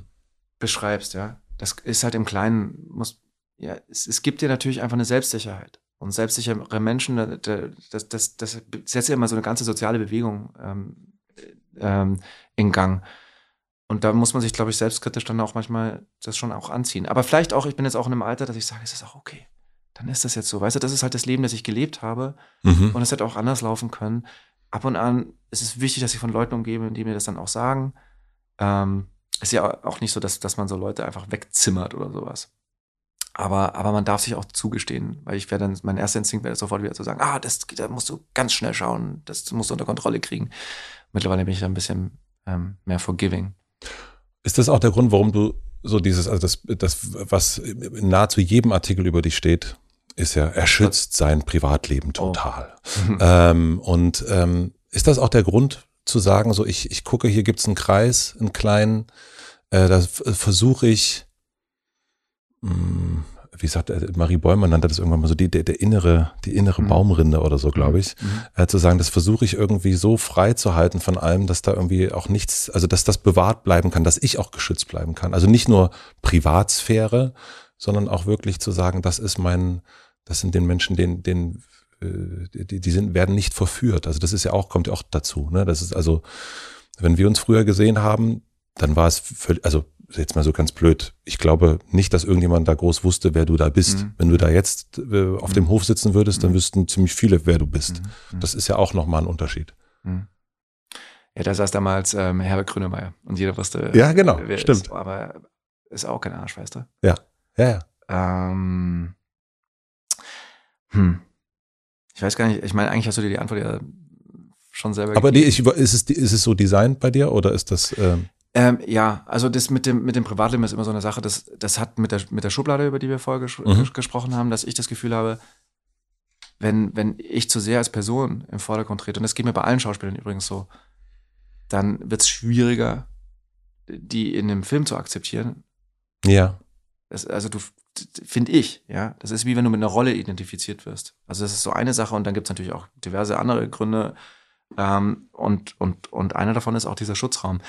Und schau, die sagen doch auch immer nur, weil die Logik jetzt ist, dass alle halt quasi parallel ihr, ihr, ihr Privatleben wie ein Marketinginstrument benutzen. Das ist so normal geworden. Und deswegen wird das so empfunden, als ob ja. du, als ob du irgendwas raushältst. Also wir wirst sehen jetzt, du weißt ja, also wenn wir, wenn wir privat reden, ist da gibt's ja überhaupt nichts. Aber ja. ich verstehe einfach, ich kenne einfach den Unterschied zwischen einem professionellen Kontext und einem freundschaftlichen Kontext. Ja. Und ich glaube, das ist ganz wichtig, um nicht einfach verrückt zu werden. ja, in der Größenordnung natürlich auch. Also so, das, ja. das ist, äh, ja, das glaube ich auch. Das ist einfach ganz, das ist einer der vielen simplen Gründe. Es ist gar nicht gar kein großes Ding. Aber es ist sehr interessant, dass es ein Ding ist, weil alle, es wird halt immer gefragt, aber gut. Ja, ich glaube natürlich auch, dass es so ein bisschen, mh, also meine Vermutung ist äh, zum einen, ich glaube, du findest das auch ganz gut, dass, äh, dass du so, ähm, es, es gibt einen ja auch so ein bisschen eine Kontrolle. Also es, es schafft einen ja auch so ein bisschen zu sagen, so guck mal, ich, ähm, ich entscheide ähm, und, und ich bin, mh, hm, ich lasse mich nicht, also das eine ist vereinnahmen, aber auch natürlich, man kann natürlich auch mit, mit Sachen spielen. Also man kann natürlich auch äh, ne, die Leute, die sich darüber, also das sorgt ja sofort dafür, dass Leute sich Gedanken überhaupt machen. Also worüber, über welche Menschen machen wir uns Gedanken? Wir machen uns eigentlich am meisten über die Gedanken, die am wenigsten sagen. Also hm. so unergründlich hm. zu sein, ist ja auch etwas. Ach, du meinst, dass er gar nicht so, gar nicht so unklug ist? Ja, ich, ja, ich, äh, und, äh, ja, und, und, ähm, Ich glaube, ja. es ist viel pragmatischer als das, wenn ich, wenn ich auf meiner Hochzeit die Presse habe, habe ich auf der Beerdigung von meinem Vater auch die Presse. Hundertprozentig. Und es gibt Momente im Leben, die möchte ich mit den Menschen teilen, die ich wirklich persönlich kenne. Ja. Und damit, das, damit ist alles gesagt. Ich finde das total gut. Also so, das ist äh, ähm, gar keine Frage. Aber es ist interessant, dass das so ein so ein Thema ist. Also das, ich bin eher über, es ist gar nicht so, warum machst du das und Nee, so weiter, sondern glaub, eher so, so das Thema, Thema. Also das ist so ein, äh, Aber das, das ist einfach Schau. Das ist äh, der schöne Florian David, so. der, der Männerschwarm, Aber der dafür gibt es ja einen Frauenschwarm. anderen Grund. Genau All die Sachen, das. die du jetzt zitierst, kommen ja aus einer Art von Presse, die, da, die leben nicht davon, dass sie meine Filme vorstellen. Ja. Die leben davon, dass sie privat, dass das halt Genau. Klatsch und Tratsch. Ja. Also wie die Königs halt. Mhm. Äh, äh, was macht denn jetzt der Charles schon wieder und so. Ja, ja. Davon leben sie. Das heißt, die haben ja ein eigenes Interesse. Die haben ja nicht Interesse, Werbung für meine Filme zu machen. Mhm. Ja? Ich, mein Interesse ist aber, dass die Leute in meine Filme gehen. so, jetzt haben wir zwei unterschiedliche Interessen. Ja, Und insofern, daher kommt natürlich die Frage. ja, und ja. das, sind, äh, das ist ja nicht, dass sie sich wirklich persönlich für mich persönlich interessieren. Das ist doch gar nicht der Punkt. Das stimmt. Ich habe, ähm, ähm, macht sich ja Gedanken über die Menschen, die herkommen, also ich zumindest. Und ich glaube, Stephen King hat mal gesagt, dass alle Künstler, Autoren, dass die eigentlich so ihre so eins, zwei Kernthemen haben. Mhm. Ich würde behaupten, deins ist Mitgefühl und Anderssein. Mhm. Ja, wow, hast du, wow. Würde ich sagen. Wow. Äh, es ist was, äh, also, es frappiert, das finde ich frappierend, weil ja, ich hätte jetzt, ich hätte, ich hätte gesagt Außenseiter ähm, und ähm, Wärme. Ja. Und dann gibt es Und Humor. Humor. Und ah, le leichte, le leichte Bösartigkeit. okay. Gut, schreibe ich mir noch, schreibe ich noch mit dazu auf meine Akte. Danke. Äh, weil es gibt einen schönen Satz auch in dem Film, äh, niemand ist wie alle. Das finde ich ist so der Kernsatz eigentlich, Mhm. ähm, den man so sich irgendwo hinschreiben kann, wenn man das möchte. Und dann ist es ja so, dass aber all den Sachen, das kommt auch von Stephen King, dem folgt ja einer Notwendigkeit. Also Kunst folgt einer Notwendigkeit. Nicht nach Susan Sonntag. Nicht nach Susan Sonntag. Stephen King sagt wiederum so, du hast Susan Sonntag ja auch schon widersprochen.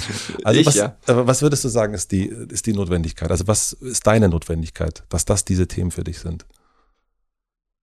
Ja, jetzt gebe ich dir zum dritten Mal dieselbe Antwort, dass das ausnahmsweise gar kein bewusster Prozess ist. Nee, ich weiß. Das Das, ist ist ahne ich. vielleicht Das ahne ich nach ne- unserem Gespräch, aber ich glaube, dass es Ne- ne- trotzdem ne das Rück- gibt. In der Rückblende ähm, ist es die Analyse, dass du sagst, hey, das sind, das ist dem allgemein. Warum Außenseiter? Weil ich im Herzen glaube, dass im Herzen fast jeder ein Außenseiter ist oder diese Erfahrung schon gemacht hat. Und das ist, finde ich, eine ganz wichtige, e- elementare Erfahrung, genauso wie dazugehören.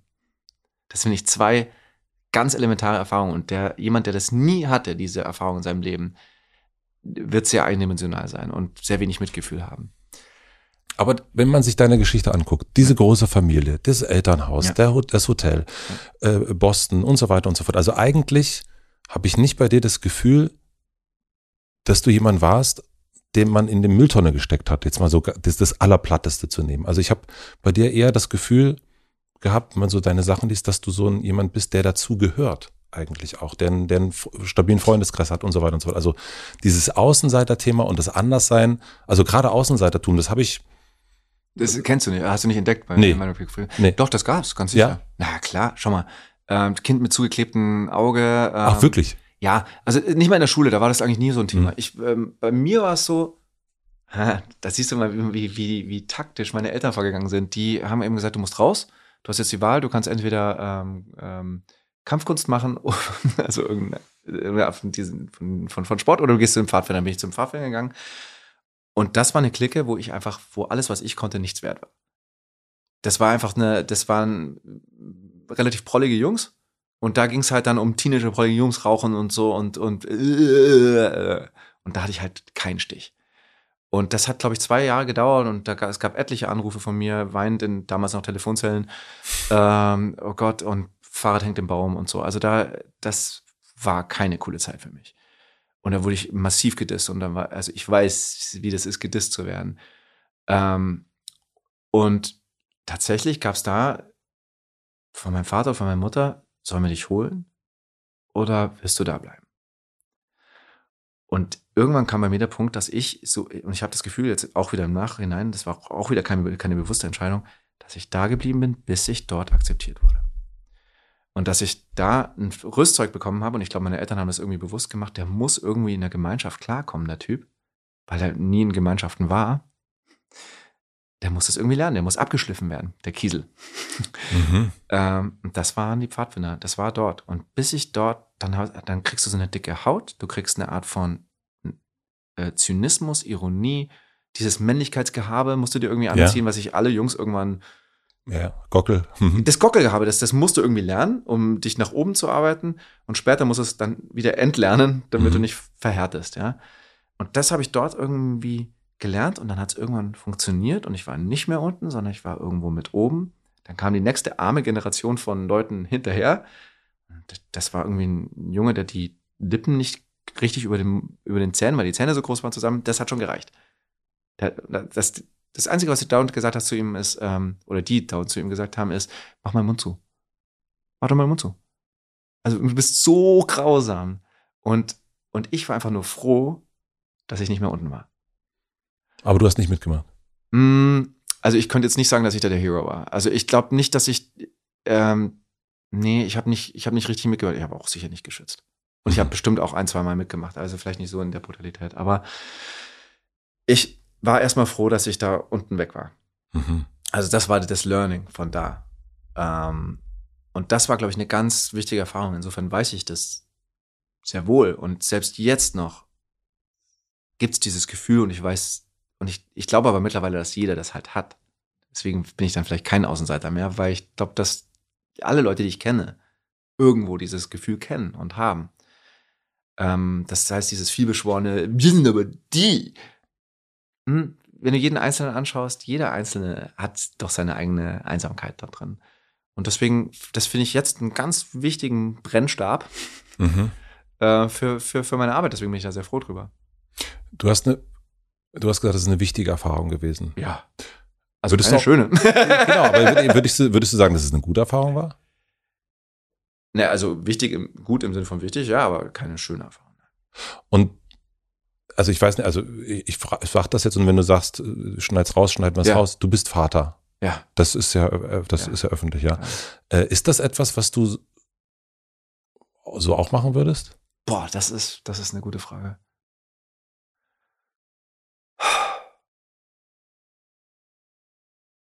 Ich glaube, dass es gut für mich war. Ich glaube, es wird mir sehr schwer fallen.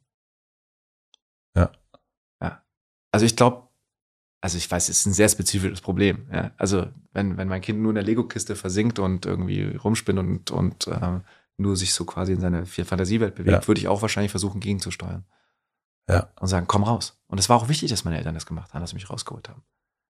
Sonst wäre ich jetzt einfach nur so ein Nerd.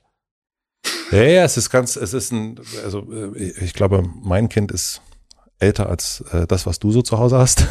ähm, das, ähm, es, ist, es beschäftigt mich ganz viel, Mhm. diese Fragen. Mhm. Ob man so, was, was macht man? Ja, ich glaube, also wenn du äh, jetzt ein, eine Sache, die mir so beifällt, jetzt in, den, in diesen ersten zwei Jahren, ist, dass ich ein bisschen finde, mein Job ist, schon auch mir zu überlegen, was ist denn gut für das Kind. Ja, Äh, Und zwar nicht jetzt, was will das Kind, sondern was ist gut für dich. Und da kann ich auch die Perspektive. werde ich viele Fehler machen, ja, aber trotzdem, das ist ja ein bisschen so mein Job. Und ich glaube schon, dass man ganz oft ein gutes Gespür dafür hat, was jetzt, was ist gut für dieses Kind und fürs andere ist wieder was anderes gut. Ja. Ähm, Aber dieses Außenseitersein ist ein, ist ein massiver Motor und für, für alle Geschichten und ich glaube, vielleicht ist auch das, wo die Leute andocken. Warum docken die Leute bei Harry Potter an? zu 100 Prozent. Warum Bastian bei der unendlichen Geschichte? Also, wer will schon jemanden sehen, der, der King of the World und ich bin so super geil. Warum schaut man House of Cards an? Weil der Typ sagt, ich fix sie alle. Ja, Ja. Und warum eigentlich? Mhm. Also warum will er das eigentlich? ja. Genau. und das macht's spannend. Ähm, wir müssen leider so langsam zum Ende kommen, habe Ja. ich von draußen ähm, schon ein Zeichen bekommen. Ich würde, also weil wir mit einer Wanderung gestartet sind, würde ich äh, über eine Wanderung nach Hause kommen wollen. Ähm, nur haben wir so ein paar Mal gesagt, hast du, es verfolgte keinen Plan und so weiter und so fort. Und das glaube bin ich, glaube ich, zur Hälfte. Aber Ähm, ich glaube, dass eine, eine Konsequenz, irgend, Ja. ja. eine Weiterbewegung, Ja. stimmt. Was, wo stehst du jetzt gerade? Also wenn wir jetzt so im Wanderbild bleiben, ähm, bist du, steckst, bist du auf dem Weg irgendwo hin? Stehst du an der Kreuzung? Welche Kreuzung könnte kommen? Ich glaube schon, dass du jemand bist, der auch vorausschauend guckt. Wo stehst du in deinem Leben? Also es gäbe zwei Arten, das zu sehen. Du könntest sagen, ich, ich äh, äh, bin irgendwo, es gab einen einen Gipfel und ich versuche daraus ein Plateau zu machen. Oder du könntest sagen, ähm, Nee, was sagst du? nee, es sind tatsächlich zwei, Mhm. zwei Wahrheiten. Also das Könnte, ja. könnte, könnte, ich so, könnte ich so beschreiben. Was mir sympathischer ist und was mir besser gefällt, ist zu sagen, ähm, ich bin auf dem, auf dem Weg und hier ist eine Wiese und ich setze mich jetzt hier hin und gucke. Also ein bisschen Geschwindigkeit und genießt die Aussicht. Jetzt also, also jetzt gerade zu sagen, so ein bisschen, also du hast viel gemacht, also in den letzten zehn, also wenn man sich guckt, was von, ja. von, von unserer letzten Begegnung ja. zu jetzt passiert ist, ist absoluter Wahnsinn. Also es ist, glaube ich, die Geschwindigkeit geht nicht so richtig raus. Ähm, und mit Kindern wird es jetzt auch nicht weniger. Ja. Weißt weil die Zeit wird ja auch nicht mehr. Ähm, also gerade dieses Wiese sitzen, auf der Wiese sitzen, ja. ist ja, äh, ist ja mit, also geht mit Kind, aber dann ist es, okay, dann steht auf der Wiese und jetzt weiter und so weiter. Also es ist ja, ja, äh, du meinst jetzt die wörtliche Wiese. Mhm. Also jetzt ist natürlich die Wiese eher so, ich mache mir jetzt mal einen Kaffee, mhm. 30 Sekunden und das ist die Wiese. Oder, oder was tatsächlich gut geht, die Wiese ist mit dem Kind zusammen. Ja. Also jetzt gerade mache ich mit dir das und das ist, das sind so diese Momente. Ja. Ähm, und das will ich auch, weil ich will mich ja dran erinnern. Ich will, dass das, will, dass, dass das, dass das bleibt. Ja, aber das Ziel ist tatsächlich diese Balance zwischen das Eisen schmieden, solange es noch lauwarm ist. Es könnte vorbei sein. Es ja, könnte die Mutter, jederzeit die Mutter, vorbei sein. Die Mutter. Diese, genau, diese Angst ist auf jeden Fall immer, immer, immer da. Und zu wissen, hey, warte mal, ich kann doch einfach umfallen. Es ist jetzt nicht so total krass unwahrscheinlich, dass ich nicht 90 werde. Ja? Und das, und dann die Frage sich zu stellen, ja, würde ich dann, was würde ich denn dann machen? Mhm. Und das ist das Gute. Also da, das ist das Gute am Tod. Das ist eigentlich das Geschenk, das uns der Tod gibt. Und das müsste man eigentlich benutzen und nie macht man's. Die Buddhisten sagen, leg dich mindestens einmal die Woche auf dein Sterbebett, dann, mhm. kann, dann lebst du auf jeden Fall besser. Das, das Wichtige vom Unwichtigen zu trennen. Und nichts davon kann ich. ich habe noch eine letzte Frage.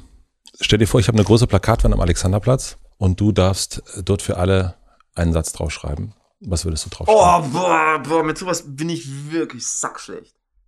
Na komm. Dann keiner ist wie alle. Keiner ist wie alle. Geil, dass du da warst. Ja, danke. Vielen, vielen Dank für das schöne Gespräch. Und ich bin, also wenn, ich bin total gespannt, also ne, von der letzten Begegnung zu jetzt, krass, was da passiert ist. Und ich bin gespannt, also ich glaube nicht, dass, dass da jetzt nochmal äh, zehn Jahre dazwischen liegen, aber ich bin gespannt, wohin, wohin deine, deine Wanderung. Und nimmst geht. du Krankenkasse? Ich nehme Krankenkasse. danke für das Therapiegespräch. machen wir, machen wir draußen. danke, danke.